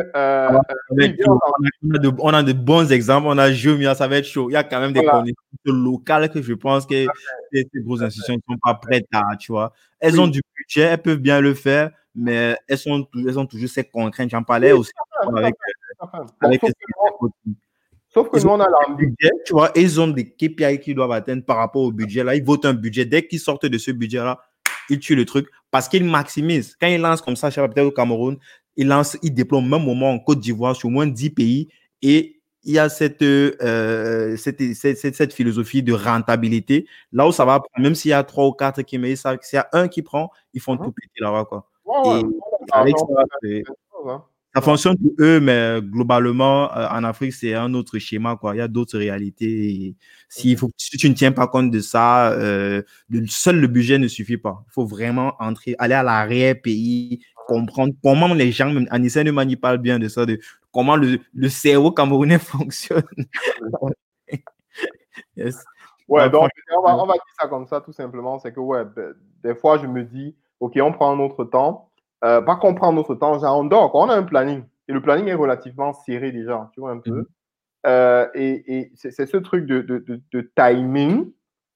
Et parce qu'aussi, il y a un des maillons, un des, un des, un des, des, des, des points forts justement de, de l'entreprise euh, qui va, on va, on passe à un certain niveau en fait quand on a, on va constituer, on a une équipe qu'on veut constituer au niveau du pays de développeurs et euh, c'est une activité qu'on va déclencher dès que moi je passe en full time. Mhm. donc tu comprends un peu la chaîne. Donc l'idée, c'est faut qu'à un moment je passe en full time. Et quand je passe en full time, je peux me mettre sur place. Et là, maintenant, on va constituer une équipe de développement localement là-bas. Parce qu'actuellement, on est un peu plus genre euh, Pays-Bas, Allemagne, mais c'est les Camerounais. Donc, mhm. euh, et puis, c'est cette équipe-là, en fait, qui va faire le truc. Parce que ce qu'on est en train de faire maintenant, c'est juste le, le, MVP, quoi. C'est le, le, truc de base. Yes.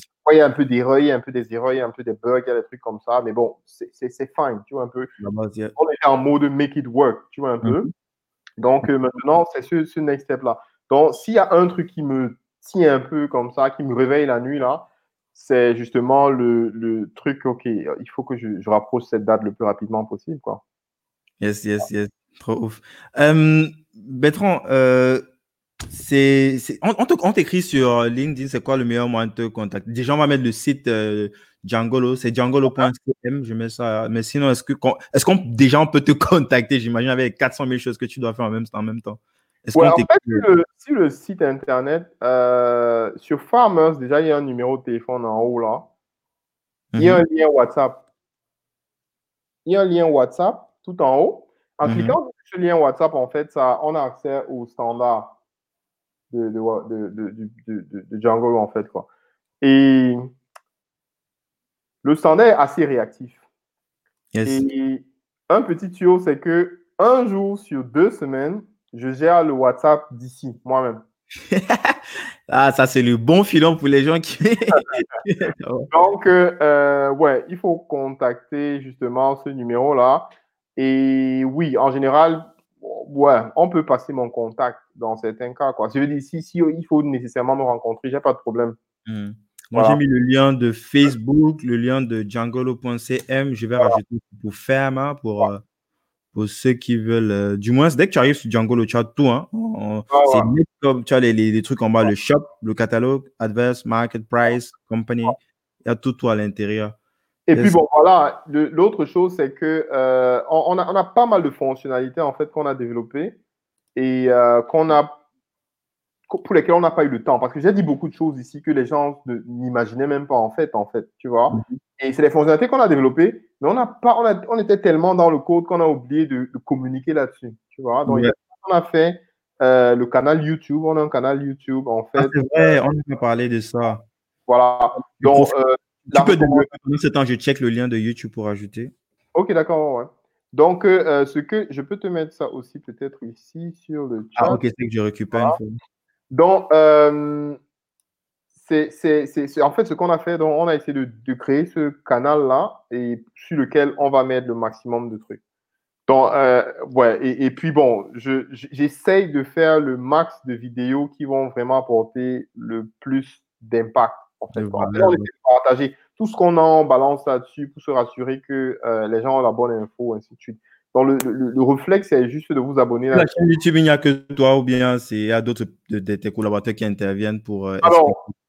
Euh, confinement oblige, en fait, j'ai dû faire le truc, euh, les- toutes les dernières vidéos, en fait, c'est juste moi. Mais le plan, justement, c'est que après le confinement, qu'on on va avoir plusieurs concepts différents, en fait. Mhm. Voilà. Yes. Donc, le nom de la chaîne, c'est Djangolo. Je viens de rajouter aussi le lien YouTube là en, en commentaire. Donc, euh, il y a plein, plein de, de sujets intéressants. Comment devenir un excellent producteur. Euh, déjà, même la définition même du concept de Djangolo et tout ce qu'il y a derrière. Et aussi, plein, plein de- d'éléments, pas que sur les producteurs, mais aussi sur euh, ceux qui, les, les, agré- les, les assos qui font de l'agro-industrie, qui sont dans l'agro-industrie. Donc, c'est super, super intéressant. Enfin, tu, es, tu, tu traites de tous les sujets qui sont, qui, qui sont dans l'écosystème de cette économie circulaire et cette notion de chaîne de valeur dont on a discuté pendant. euh, parce que c'est ça, en fait, qui régit tout ce que tu fais. C'est le socle de tout, tout ce dont on a discuté. Bosser ensemble, économie circulaire, euh, chaîne de valeur. Et c'est- ça qui va pousser ou créer même de nouveaux métiers. On ne sait pas, parce que je pense qu'il y a plein de potentiels métiers qui pourront se créer, qui n'existent pas encore aujourd'hui, mais qui vont s'adapter à ce, ce, ce, ce système-là. Donc, je te remercie encore, euh, Bertrand, pour ton temps. On a fait presque plus de deux heures, franchement. Deux- heures. Franchement, euh, je, te, je te remercie euh, pour ça. Je remercie aussi ceux qui, qui sont restés avec nous jusqu'à la fin. Merci, à Euh, tous. N'hésitez pas à aller visiter le site internet djangolo.cm, la chaîne YouTube, euh, sur euh, euh, la page Facebook. On vous a donné le hack aussi pour potentiellement tomber directement sur Bertrand. Bertrand, dernière question. Ce podcast s'appelle Débrouillard. C'est quoi pour toi un débrouillard? Bah écoute, je vais faire un copy-paste hein, de ce que j'ai dit. fois. Donc, un débrouillard, en fait, pour moi, c'est ce que nous on fait. Quoi. Je dis moi, je me considère définitivement comme un débrouillard.